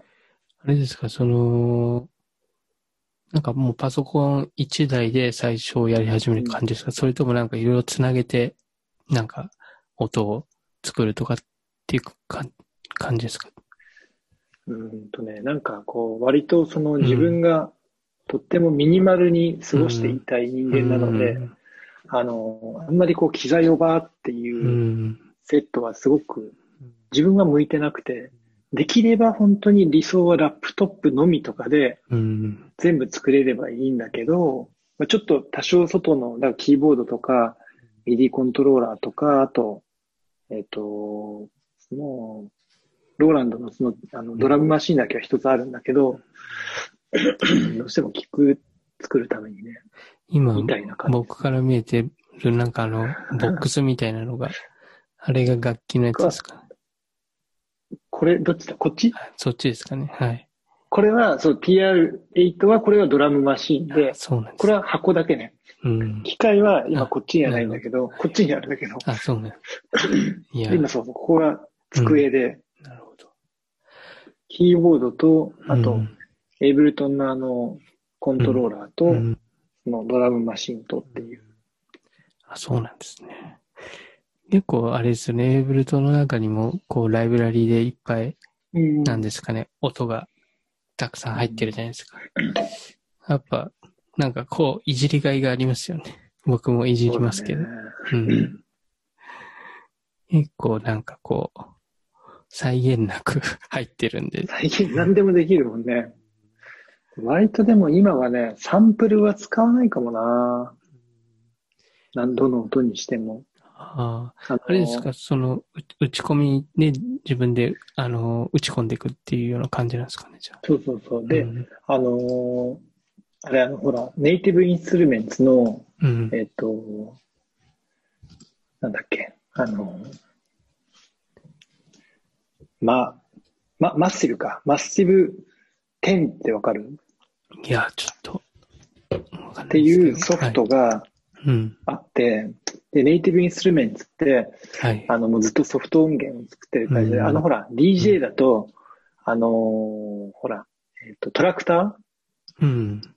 トラクターっていう DJ ソフトを作ったり、あとは、えっ、と、コンプリートっていううんソフト申請のパッケージがあるわけよ。うん。で、そこにはね、えっ、と、もう、320ギガとか入ってたりとか、はいはい600ギガとか入ってる、うん。1テラバイトとか入ってるようなうん。サンプルとしソフト申請がガーって入ってるのを、えっ、と、もうずっと昔からその申請を使っていて、うん。で、その中にあるマッシブっていう、うん。えっ、と、機材が割とソフトシンセの中では有名な、うん。特にテクノとかベース音を作るにはいいシンセで、ほとんどそれで作ってるかも。あの、ね。メロディーとかベースとかは。うん。実際それであの、打ち打ち込んで、あの、音を鳴らしながいくっていうら。ああ、そうそうそうそう。でもまあ、テクノだからそのうんメロディーをすごい作るっていうことはうん。ないので、あれだけど。うん。確かに。あれですよね。もう、なんかこう、今リリースされてるものとか結構あって、その、オンラインでこう、ウェブ上にも結構上がってますけど、うん。あのーミキシングとかマスタリングとかも、あれなんですか、ご自身でされてる感じですかね？えっ、とね、ベルリンに引っ越しうん。てしばらくは、そのマスタリング、ミキシングまでは自分でやって、うんで、最後のマスタリングだけをそのこっちにいるエンジニアにお願いしてたんだけどそうなん、ですね。えっと、最近ちょっと自分でマスターまでやってみようっていうところに入って、だからどちらかというと、うん、楽曲の時間より、今はマスタリングをする時間の方が、すごい時間を割いてるかも。確かにそうですよね。なんかやっぱりあの、最終的に仕上げるのはそこだから、特にこういうね、クラブミュージックとかって。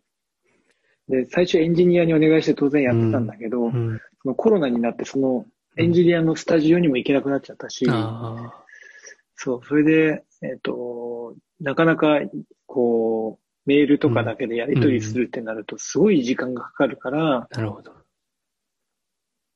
ていうところで、うん今は自分で今そうですよやねっ。てるかも。僕も結構トライしてみてって、そのもうミキシングの時点でもう半端ない時間かかるじゃないですか。もう、その作った後の。でマスタリングもやるってなったら、本当に確かに、大元の曲作るより時間かかってるんだろうなっていうのは。すごいありますよね。いやー、人にミキシングは結構慣れてきたんだよな、なんあ、か。そうなんです。うん。最初からミキシング前提で作ってるかも。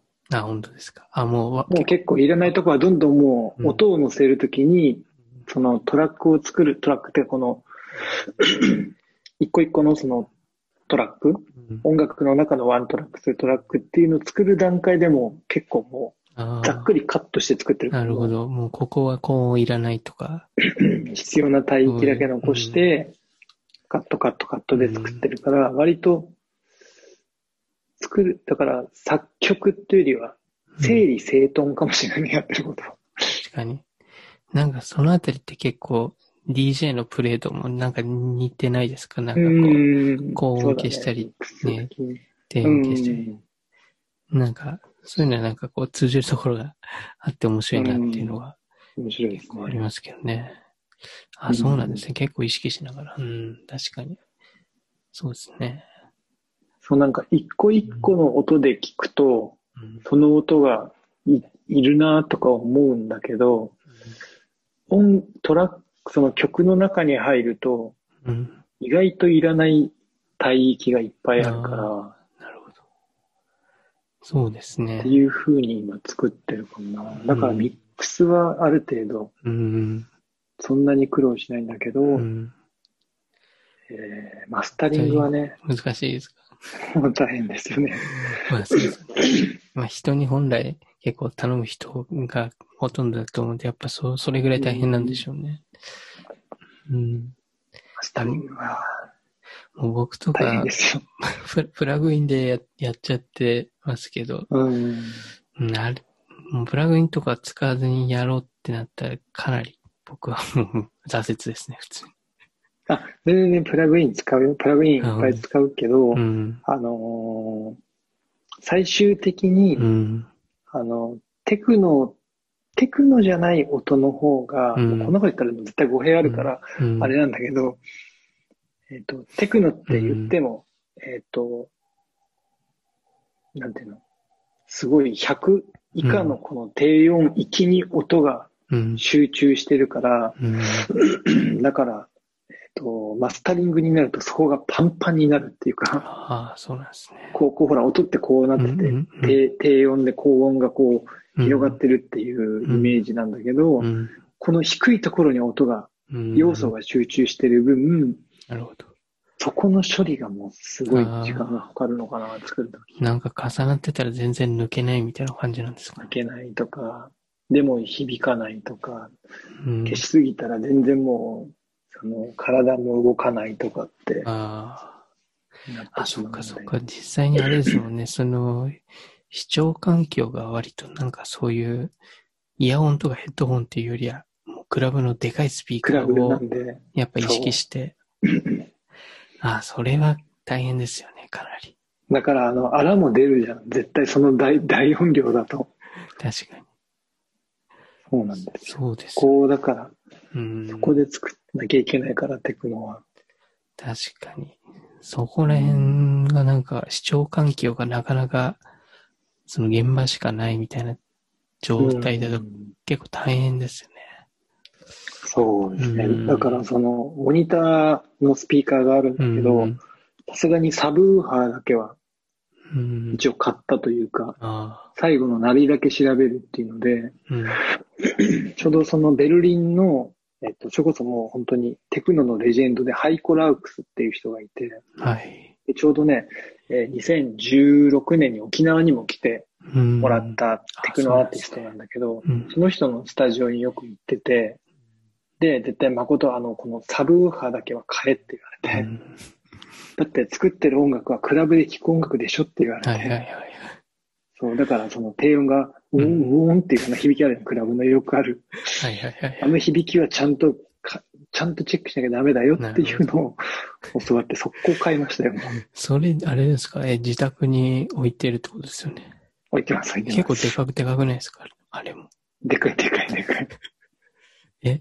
でかくて重いやつ。すごいですね。えそれをこう、多分、鳴らしたらめちゃめちゃ響かないですか？それ。響くよ。響くんだけど、はい。割と、あの、ここはベルリンなので、なるほど。あの夜12時ぐらいにすごい爆音でどっかがかけてたりとかもあったりとか、上の人がこの間も、ちょっと今週末、オールナイトでパーティーするからいうんいとかっていうぐらいの街なので、なるほど意外。と大丈夫ですね。なんかそのあたりのバランスがすごい絶妙ですね。なんかその。さっきのトラックはちゃんと左に寄ってるけど、爆音は鳴らしますよっていう、なんかその、ちゃんと承諾もらいますせ、みたいな。もらいますせ、みたいな。すごいですね。その、なんか、各国のいいとこ取りみたいな。でもたまにびっくりする爆音がかかるときあるけどね。そうなんですね。うんさすがにないだろ、みたいな感じのも、たまには。あります。10なんか、12時までは爆音出してもいいっていうなんか、何かがあるみたいで、すごいですね。いや、12時過ぎるとピタッと意外と静かになるけど、だから自分なんかどうせ作るの昼だからさ、うん。昼にサブウーハーを多少部屋うんをゴーンって揺らせ、揺らしても、うん。多分誰も何も言わない。なるほど。いいですね。いや、なんか、羨ましい環境ですね。ベルリンですよ、次は。あれですね。なんか、エリア的にそのあれなんですか？ちょっと、うん、あまた話に戻っちゃうかもしれないですけど、そのベルリンっていうのは割と若い人たちが住んでるような感じなんですかね。その、ね、ベルリうンん、自体も、もともとほら、壁があったぐらいだから、うん、東ベルリン、西ベルリンってあって、うん。当然西ベルリンが昔のそのうん。西側諸国でうん、東ベルリンが共産主義だったんだけど、えっと、まあ、壁が崩壊されてうん。91年に。でうん、その後に、えっと、東ベルリンの方が、うん、最初は廃墟みたいだったんだけど、うん。えっと、結局その廃墟だから、何も使ってない廃墟がいっぱいあったから、うん。アーティストが占拠してレイブを始めてテクノカルチャーがうん。どんどん発展してたっていうのがあったんだけど、それがベルリンのカルチャーの一端になって、今はもう東側が中心になっていうん。て、うん。西側は割とあの年配の方とかあそうなんですね。が落ち着いて住んでいて、うんそっちは絶対爆音をかけてはいけないエリアなわけ。なるほど。そこがはっきり分かれてるんです自分はもう、そうう、ん東側に住んでるので、うん12時ぐらいまではいいですよとかっうんなるほどですね。ていうのがあって、そこでもうスパッて分かれてるかも、ベルリン自体も。ええあの、逆にじゃあ僕みたいな、ある意味なんかこう、ファミリー層みたいなところは、どういったところに住むとはあるんですかね？ね今ちょうど去年住んでたエリアうんは、フリードリヒスハインっていうところで、はいあ。の、そのテクノのクラブがいっぱいあるエリアで、うんそこは、えっ、と、例えば、えっ、と、昼間、JR みたいな電車に乗ろうとしたときに、そのベンチで腕に注射器打ってるようなエリアなわけ。そこはおすすめしないんですよ、ファミリー層には。話聞いてたらうんで。今は東側なんだけど、うん。プレンツラウアーベルクってエリアがあって、はい。えっ、と、それこそ表参道みたいな空間もあるし、自分は今中目黒みたいなところにも住んでるんだけど、えーそういう雰囲気がありつつも、もうちょっと穏やかなクラブっぽいところもあったりして、ここは割とファミリー層もすごく多くて、えー明るいし、えっ、と、華やかな部分もあるし、でもそのアーティストも多いしっていうんで、自分が今住んでるエリアがアーティストで家族がいるっていう人は一番いいかも。あそうですね。なんか、そのあたり、なんかベルリンにも割とサクっていけるってことですよね。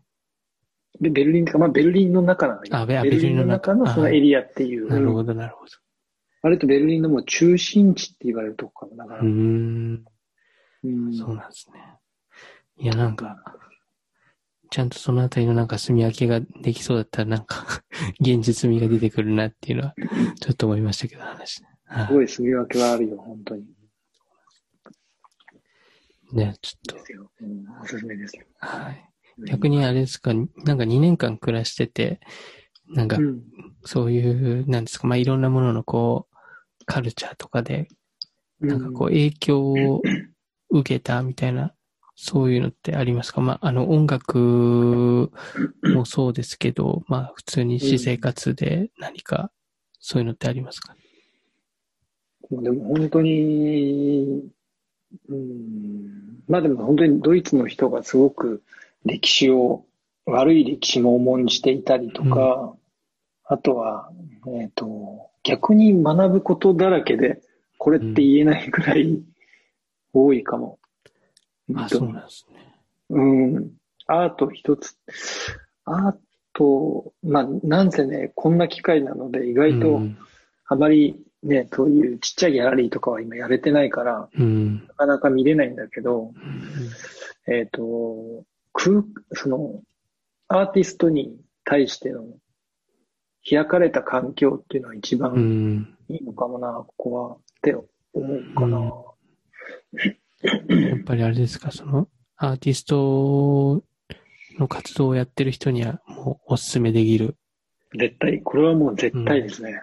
これはもう絶対おすすめですよ。いいですね。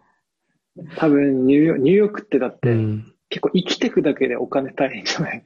確かにそうですね。ニューヨークの多分、うん。やばい、やばいです。やばいんじゃない？多分。うん。そうですね。ニューヨークのアーティストってなんか、生きてくのに精一杯なイメージありますもんね。そういうローカルのアーティストっていうか、やっぱり、なんですかね。外からこう、来るアーティスト、それこそ、うん。なんかギャラリーとか、うんチェルシーのギャラリーとか、まあ資本があって、外から有名なアーティストとか呼べますけど、ローカルのアーティストはやっぱり、なんですかね。普通に苦労してるというか、うんなんか、そういう風なのをこう考えると、やっぱりそういうローカルのアーティストがすごい伸び伸びしてるようなところってのはうん羨ましいですけどね。うん、そういう、なんですど、ううんん。本当どうやって生きてるんだろうっていうぐらいの人がいっぱい そうですいる気がするかも。うん。やっぱなんかこう、なんかこう、傍ら普通になんか仕事をしながら、まあアーティスト活動もやりながらっていう,、スタイルは結構今多いと思いますけど、うんあそういうのが結構成立するっていうのはあるんですかね？そう。だまあ多分、うんまあどこか結局、ね、自分はラッキーなことにアルバイトとかはしないで過ごしてるんだけど、やっぱりそうやらないといけないこともあると思うけど、それでもまあ別にそんなにあの、なんだろう、街自体がどこかのんびりしていて、そのビジネスマン、ビジネス街っていうのがそもそもないから、だから割とそのバイトとかしててもゆったりバイトとかしてるのかなっていう。バイトっていうか他の仕事してても。ううん。うん。なるほど。あんまりそういう都市、と都市ならではのなんかこうせかせかしてるような感じとかはあんまりない。うん。ないですね。そう、ベルリンは。いいですね。なんか、うん。都市にこう住むってなるとなんかこう気持ちがこうなんかこうん。う急ぎ足になっちゃううん感じがすごいあって、それ多分、まあニューヨークとかだったらね、マンハッタンとかそんな感じですごいありますけど、うんなんかそれよりもこうゆったりしてるような都市ってこと、なんか結構理想的な感じでですね。本当にそのうん、緑が多くてうん、多分そういう人の中では一番多いとかなんじゃないかな、うんベルリンって。ほとんどどこでも大きい緑があって、あ、そうなんですね。うん。本当にセントラルパークぐらいの公園がポンポンってあって、いくつか。そうなんですね。結構その自然の中に街がある的なところそうなんかも多いってことですか、うん。自然と街が共存してるかもね、うんベルリンは。うん。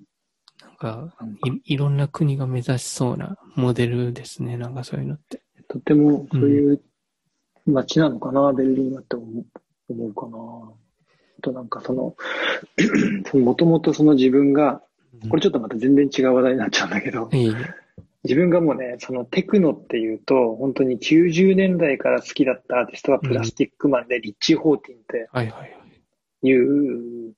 アーティストなんだけど、はいその人の音楽を使ってパフォーマンスとかもまだ舞台をやった時代に作ったことがあるぐらい好きなアーティストで、うん。その人はベルリンに住んでるわけ。ああ、そうなんですね。もう本当にテクノっていうのを90年代のデトロイトのテクノとかうん。を作った一人だけど、まだ全然50歳ぐらいの人なんだけど、うんで、その人はあの、えっ、と、エンター酒っていうイベントを、日本酒が大の日本酒好きで、うん エンター酒っていうイベントをやってたりとかして、そういうイビサとかでも。うん。で、まあもう本当にすごいトップアーティストなんだけど、うん。このコロナ期間に、ベルリンに、その、奥さんと一緒に、あの、日本酒屋さんを作ったわけよ。すごいですね。この時期に。で、まあ、まあ、それはツアーとかも入らないから、今、はいはい、そこに飲みに行くと、漏れなくその人がえーサーフしてくれてて、やばいっすそれで結構仲良くなってさ、ね。ええとかっていう、こんなだって本当にトップアーティストと、うん。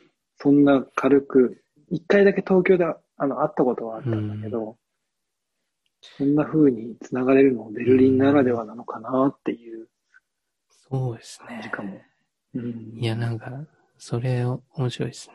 すごい。そうなんですよ。いや、なんか、もちろん多分ニューヨークとかにも有名なアーティストとか結構多いと思いますけど、やっぱなんかそのうん、お店開いて、その、ね、サーブするみたいな、そういうところまで、それだってね、普通に好きな人だったら話せるってことですよね、それ。そうそうそうそう。ちょうどオープンの日に行ってさう、ん。で、まあもう DJ としてはさ、テクノだから、うん。本当に、なんていうの、よ、よ、4台ぐらいのデッキをうん。特別なその人専用のミキサーで混ぜていくわけ。っうん。ていうモデル1っていうんだけど、うんもうテクノの本当にトップなアーティストで、すごいプレイをするわけよ。それはもう1万人とかのオーディエンスの前でも、うんもうローランドとかでも。だけど、そのオープンの日に行った時に、うん。俺多分一番最初の、あの、カカスタマーが君だよっていう話になって多分初めてレジ打ちしてる姿見たはず。世界中の人で。あ、もう、そのオープン時間にもう誠さんが駆けつけたわけですね。ちょっとオープンの日にお祝いに行って、うん一、回だけその東京のヒルズのイベントで会ったことがあって、あ、そうなんです。で、じゃあそのこともあって、うん。パッて行ったら本当にいて、うん。すごいぎこちない手つきでレジ打ちしてる時に、まあ、あんなに鮮やかに DJ デッキを使うのになって思ったっていう。DJ のミキサーとちょっと使い勝手が違ったんやっでしょぱ違ったんですね、レジはね。う。可愛らしいですね、そういうの。いやーでもそういう、今も普通うにん。いるからね、え行ったら。ーうん、その、バーでは、あれなんですか、DJ とかはやらない感じなんですかね、じゃあ。DJ はやらないのかな？でもイベントをやるかもって言ったけど、うんちっちゃいとこだからね、本当に。あ、そっかそっか。だから、そんなに人は入れられないんだうん、な。確かに、まあ。シークレットではやるのかもな。ああ、なるほど。そうですよね。シークレットじゃないと人が来すぎてもううん酒どころじゃないですよ。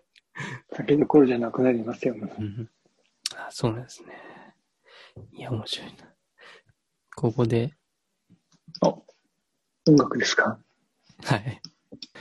これはね、そのメープルレイヤーっていう曲だと思うんですけど、はい。えっ、と、京都にあのメトロっていう結構老舗のクラブでありライブハウスが一つあって、はい。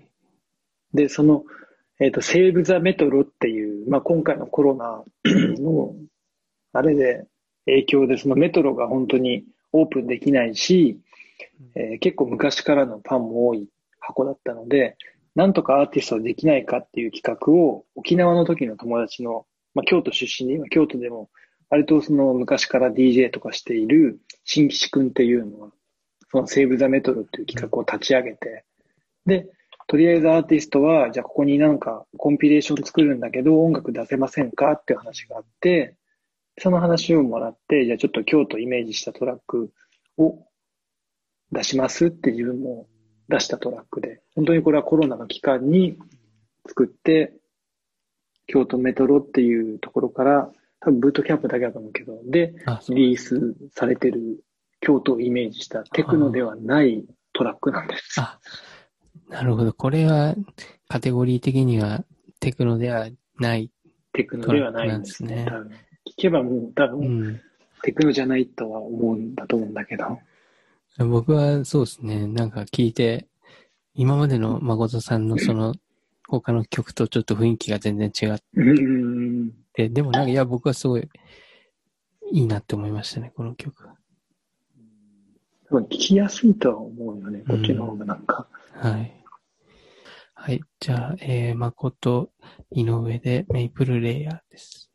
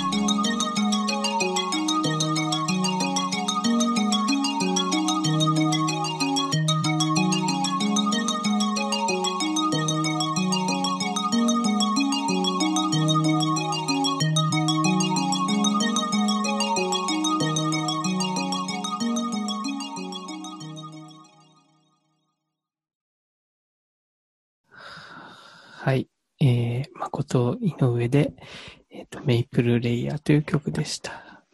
ありがとうございます。はいありがとうございますはいコロナ状況下に作ったという曲で、えー他のトラックとちょっとイメージが、ね、また違う曲で、僕はすごいこれ好きだったですね。なんか、うん今日いただいて自分もね、聞いたんですけど。当然好きなんです。当然好きなんですけど、まあもう、なんて時間はいっぱいうん。あったので、うん。意外と今もまだ作りだめしたトラックは結構あって、そうなんですね。うん。まだ嫁入り前のトラックがいっぱいありますね。どのだからレーベルに出そうかなっていうあ、ふうに思いながら。そうなんですね。結構あれですか、毎回こう、作ったらどこかにこう送ってみたいな感じなんですかね？うん。ある程度まとまったらうん。送ってとか。そうなんですね。もうなんか今までに出してるこうトラックとかでなんかリリースされてるとこのレーベルとかで固定するとかでは特になくって感じなんですかね。特になく、うんやっぱり、うん基本的には多分ベルリンの テクノのレーベルからうん。いっぱい出していきたいんだけど、うんまあ、そこにちょっと違うかなって言われた時とかに、うん。他のレーベルとかで、じゃあうちで出しますよとかっていうのをずっとやってるのかな、今は。うんやっぱり最終的には結構あれなんですかね。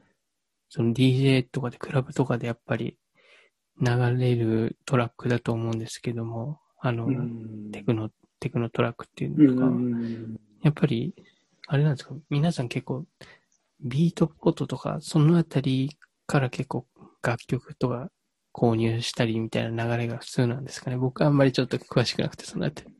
多分、ミートポートが一番メインかもね。その自分も DJ やるとき大体ビートポート漁るし、あ自分も今のメトロのトラックあ、うん。以外は全部ビートポートで出てるのかなわかんないけど。僕もな長く使ったことありますけど、結構やっぱりなんかう DJ がメインの感じのプラットフォーム感ありますよね。もうそうですね。ちゃんと誠さんのページもありますもんね、しっかり。あ、そうなんだ。そうですよ。へえ。顔顔とかは出てないかもしれないですけど、やっぱり検索したら、ちゃんと誠さんのその作ったトラックが時系列でしっかり出てきます。あそうなんん。ちょっと恥ずかしいのであんまり見ないんですけど、自分は。ですはい。そっか。うん、ちょっとリンリンクを貼っとこうかなと思いますけど、それは、ポッドキャスト。いやいや、せっかくなんで。はい。そう、この間多分一番最近出たのは、イタリアのインダストリアルなテクノのレーベルから EP がちょうど出て、8月に。それはね、多分ビートポートがなくて、その、あれ、なんだっけ。何キャンプだっけ？バンドキャンプ。バンドキャンプ、バンドキャンプしかないんだけど、はいはいはい。そうそうそう。っていうの。バンバンドキャンプであざってる人もいますもんね。結構。あ、そうなんだ。まあ、まあ、どっちかというと DJ、クテクノ DJ っていうよりはもうちょっとなんかいろいろ聞く人。聞くメインの人とかも結構多いかもしれないですけど。なんかバンドキャンプは全然ちょっとシステムが、システムっていうかあまりわかんなくて、使うのはビートポートばっかりになっちゃうんだけど。なんか探すのは大変ですよね、バンドキャンプって。うん。ビートポートはね、もうジャンル分けされてたりとか、うん割と結構使いやすいから。そうですね。うん。確かに。バンドキャンプで見つけたら、見つけたぞってなりますけどね。そこにしかないトラック。ああ、そっかそっかそっかそっか。うんそのちょっとこう、ディグってる感じが出るわけね。やってる感じで。やっぱりあれですよね。その DJ とかって、その、なんですか、うん他の人とか、とか使ってないような曲とかを、やっぱそこでお披露目したいっていう気持ちあるじゃないですか。うんうんうんうんうん。なんかそういうところで、結構やっぱりそっ、かそっかそっか。うん、あ、ここでしか買えないやつ見つけちゃったぞ、みたいああ、そういう感じなのか。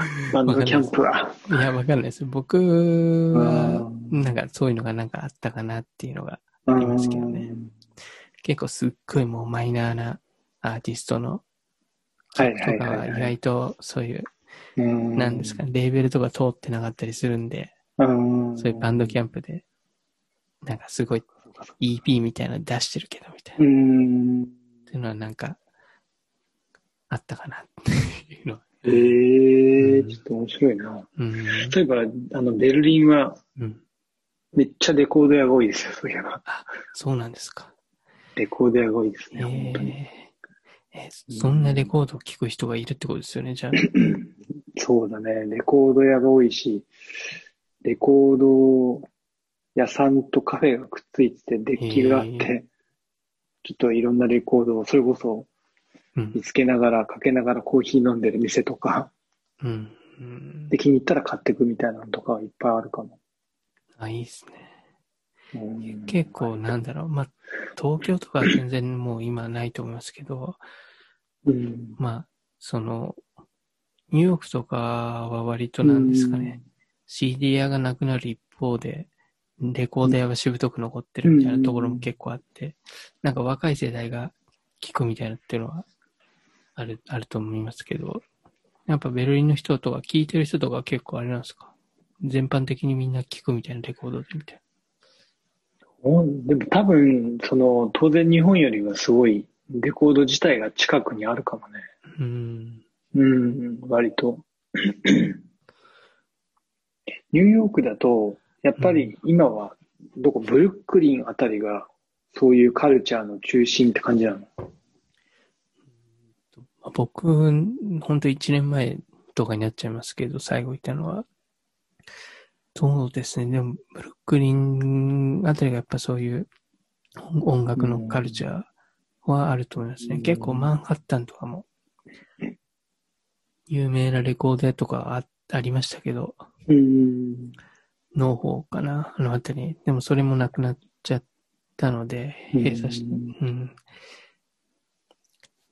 アザーミュージックだったかな？なんなんだったか、確かそういう名前のすごい有名なレコード屋があったんですけど、それもなくなったんで、やっぱりちょっと映映ってきてはいますよね。うんまあ、マンハッタンにもいくつかはありましたけど、うん。うんやっぱりどうなんでしょうね。僕はレコードあんまり聞かないというか、持ってないので何とも言えないところあるんですけど。うん。まあ自分もでも、もうレコードは、こういう、引っ越しとかするうちにもう全部うん。なくして、今はもうデッキすらないですからね、レコード。あうん。なかなんか、どんどん物を持たない方向に進んできていて、どうしてもね、こういう音楽作るから、うん。最低限のセットは必要になるんだけど、うんそうですなんね。だけ、うん。まあ、かさばります。ミニマルに過ごしたいっていう。う、ん。なんか、強くて。結構その、なんだろう、いろいろこう移動する人とかは、なんかそういうミニマルな方向に行くと思うんですけど、引っ越しを多くする人とか、その誠さんは今からその結構、なんだろう、ドイツとかベルリンに結構これからも、まあずっと長くいる雰囲気じゃないですか。そういうのでもなんかこう、こうなんですかね。いろいろ集めてコレクションしようとか、そういう感じにはなんないですか？こうい移動しないわけじゃないですか？なんかあのうん自分自身がうん整理整頓がうんすごく苦手なので、あ、そうだったんですか。極力物を少なくすると、許容範囲ってほら、こうあるじゃない。はいはい。で自分は整理整頓能力がすごい低いから、うん物が少なければいけるんだっていうのを、もう思ってですね。だ極力物を持たないっていうそうなんですね。なんかそれけけ。結構な学びですよね、それって。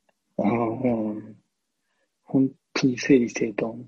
でき、だって物なければできちゃってるからねうん。っていう。まあ、特にあれですよね、その共同生活とかってなると結構、そのうんパートナーの方とか、もうなんかそういう、なんですかね、ちょっと言い合いになるようなポイントじゃないですか、そういう家庭的ポイントって。い そうですね。や、なんかそこはなんか、すごいですね。自分をあえ、愛して、あえて物を持たないように心がけてるっていうのは初めて聞きました。当に物を持たないようにしてます、もう今。そうなんですね。そうなんです。あ、まあその収集癖ももともとうん、全然ないタイプだったので、うんそうなんですね。ただその音楽ソフトのプラグインとかはめっちゃあるけどね。うん。それも傘にならないものはいっぱいあるんですけど、パソコンの中に。はい。そうですね。それは結構僕も似たところが多少あるかもしれないです。ね。なんか、物が多いイメージないもんね、泉もね。そうですね。あんまり、うん。結構、まあ僕の場合はそうですね、移動しにくくなったりとかっていうのもやっぱちらっと考えますし、うん。やっぱ、うん。そうですね。定住するってなったらちょっとわかんないですけどね。もうちょっと本とか買うかもしれないですけど、うん今はもうデジタルで本とかも読んでる感じなので。わかる。うん俺も全部デジタルにしたな、なんか。ちょっとね、昔、その、画集とかは、うん、なかなかデジタルがないからいくつかあるけど、うん、漫画とかも全部デジタルにしたし、最近もう小説も全部、Kindle に全部変えたから、一気に物が減って。そうですね。うなんか、結構海外生活だと、特に例えばなんだろう、日本の本とか、日本の、うん。まあ例えば小説とか読むにしても、なんかその、まあお店がまああんまりない、ない、ないのかも、ないっていうか海外なんで日本の、なんそういう時にやっぱりこうオンラインでこう、Kindle とかだったらサクッと買えるから、そうだよね。やっぱそういうので流れでなんかもうそういう風になっちゃってるところもありますよね。うん間違いないです。もうそうまさにその通りですね。あれですか？なんかもう、こうちょっと話長くなっちゃいますけど、あの、に日本のあのスーパーマーケットとかそういう本屋とかもあるんですか、ベルリンって。えっ、とね、一応アジアンスーパーっていうか、それはあるんだけど、その、日本の本屋とかはうん。ないかな多分。なるほど。そもそも日本人がそんなに多分多くない都市だと思うから、あなるほど。うん、ビジネスとして成り立たないってい成り立たないんじゃないかな。う。逆にあれですか、寿司屋とかラーメン屋とかそこそこあるんですか？食べ物。一応ね、寿司やラーメン屋はうん。そこそこあるはず。うん。割と、割とあるのかな？どうなんだろう？あ。日本食ブームはやっぱりねな、るほど。ベルリンでもうん。あったから、あれですか、誠さんはどっちも食べないんですけど、寿司もラーメンも。ビーガン。そうね、寿司は、そうだね、寿司は食べないし、うんラーメンも。でも結構あの、ベルリンって実は、ビーガンの、うん。えっと、ハブになっているというか、その中心地で世界の、えっとね、ビーガンレストランがすごい多いんだよね。あ、そうなんですね。で、寿司屋行ってもビーガンメニューとか、うん。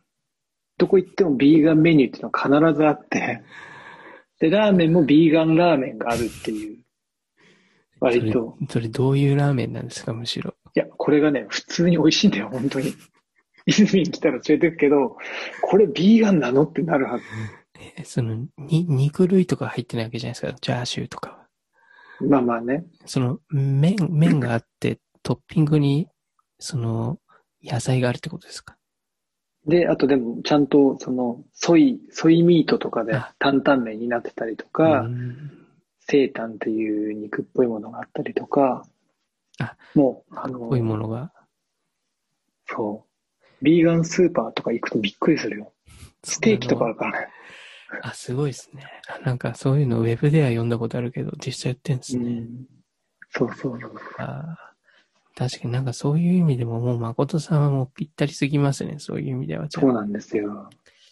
やばい。そう、だから、ビーガン、まあ、ビーガンの店は本当多いし、うん割と、なんかその舞台をやってた時にう、んお肉を食べた後って意外と体が重くなるっていう、うん練習、じゃあ稽古、練習の時に、うん。昼にお肉を食べると、ちょっと午後がすごい辛くなるっていううん。実体験があって、うん。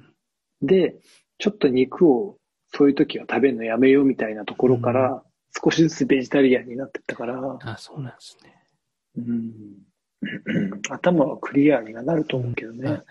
最初は自分のそういう体調的なところから入っていったんですね。うん今では結構あれですか？じゃあ、何ですか？最初は体調だけど、こう、今は思想みたいなところもあるじゃないですか。なんか、そのビーガンの人とか、うん。そういうところっていうのは、誠さんも持ってたりするんですか？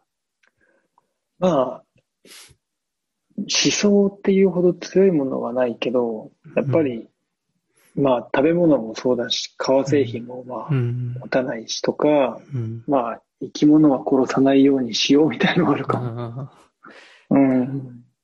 あ、なんです一時期、カナダグースってあるじゃないですか。カナダグース。あーあの、ね。ダダウン、ダウン、ダダウンジャケットの？あれとかでも結構ニューヨークとかでも問題になってて、なんかこあ、う、そうなんだ。着てたら、あの、うんポストイットを貼られてるみたいな。いつの間にかええダウンジャケット。そうなんだ。それも、あの、愛護団体じゃないけど、そういうところうから、ん。やっぱ、あ、そう。そういうメッセージのポストイット、それ着るのやめてじゃないけど。うんうん。そう俺もだからダウンは一つだからパタゴニアのダウンだけあるからね。ああパタゴニアとか結構環境問題とかも、もともとなんか結構扱ってて、なんかすごいクリーンなイメージありますよね。う。うんん。まあちょっと最後に、ちょっと最後に、はいあのーまあ今こういうコロナの状況っていうのもあって、まあうん。これがコロナがまあこう、なんですかね、まあ収束するのもまあいつになるのかわかんないというところもあると思うんですけども、うん。そういう今の状況とか、あとまあ、今後またクラブカルチャーが復活して、うんそういうクラブで、あのーうん。またプレイできるとか、そういう状態になったと、うん。昨日なんかこう、誠さんのビジョンっていうのを伺えればと思うんですけど、どういったのありますかね？えっと、やっぱりコロナがあって、多少なりともビジョンも変わったっていうのはうん。正直あって、ただ当然クラブが開いて、じゃあクラブで DJ やりますかって言われたら当然やるんだけど、そこをあまりにも主軸にしないようになるかもなっていう今後は。なるほど。で、本当に当然テクノトラックを作ってリリースするっていうのはもうど真ん中にはあるんだけど、えっ、と、音楽を使って、例えば、じゃあテクノっていうトラックを作りながら、他のアートとコラボしていくっていうのも実は考えていて、ちょうどね、あの、来年2021年が、えっ、と、日本とドイツの国交160周年で、おそんなのがあったんですね。で、その国交160周年に向けて、今、実はちょっとこっちの日本大使館の人と一緒にプロジェクトを立ち上げて動いてることがあって、あの、いわゆる日本の伝統芸能とうん。自分がやってるようなテクノとかのそのドイツのカルチャーをえーミックスしたショーを作ろうっていう。で、そういうような、ちょっとこう、なんていうの、こう、ボーダーを超えたような交わりを、特に自分が今までやってきた舞台っていうものも絡めながなら。やっていこうかなっていう。えーうんそこで、僕は多分コロナ後ですね。なるほど。なんか誠さんの今までやってきたのがなんかいろいろ結びついてる感じですね、そりゃ。そうですね。うんだから、本当に、当然、今までと変わらないものは変わらないようにやるんだけど、うん。プラスアルファ新しいことがうん。できたっていう感じかもしれないです。なるほどですね。それもあれですね、まさにテクノプロデューサーっていう長ふさわしい活動になりそうですね。ゆずきなんかテクノプロデューサーって響きを気に入ってくれてるみたいでありがたいですよ、なんか。いやー、もう好きですね。初めて使いました。でもなんかすごい納得がいく名前ですね。なんかすごい。ありがとうございます。いや、ありがとうございます。はい、ありがとうございます。はい。じゃあ何かこう、まあちょっと今、こういう状況で、あんまりこううんイベントとかないと思うんですけども、何かこう宣伝とか、何かは、今はいは本当にないですね。ただ、うんリリースは今1個、うんこの間8月にしたのはあるんだけど、うん。多分また年内にいくつかリリース自体はちょっと控えてはいるので、っていうぐらいです。わかりましたじゃあ、はい誠さんのビートポートのリンクを貼っておきますので、そこに多分リリースしたら、そこに出ますもんね。出る出る、つながるはず。うん。はい。わかりました。じゃあ、いろんな場所で誠さんの曲が流れることを、あの、祈ってます。僕もなんかどっかでま、また、現場で聴ける日が来るのを楽一緒にしみやりたいね、にしてます。なんかね、ちょっといつか一緒でベルリンでやりましょう、何か。そうですね。いや、もう、うん誠さんのじゃあ、ビジュアルはやっちゃおうかな。DJ の。あ、いいですね。やりましょうよ、それ。うん。ぜひ、よろしくお願いします。はい、よろしくお願いします。はい。じゃあ、今回、あの、いろいろ根掘り葉掘り聞かせていただいてありがとうございました。えーありがとうございました。今回のゲストは、えーテクノプロデューサーの、えー誠井上さんでした、えーありがとうございました。どうも。ありがとうございました。はい。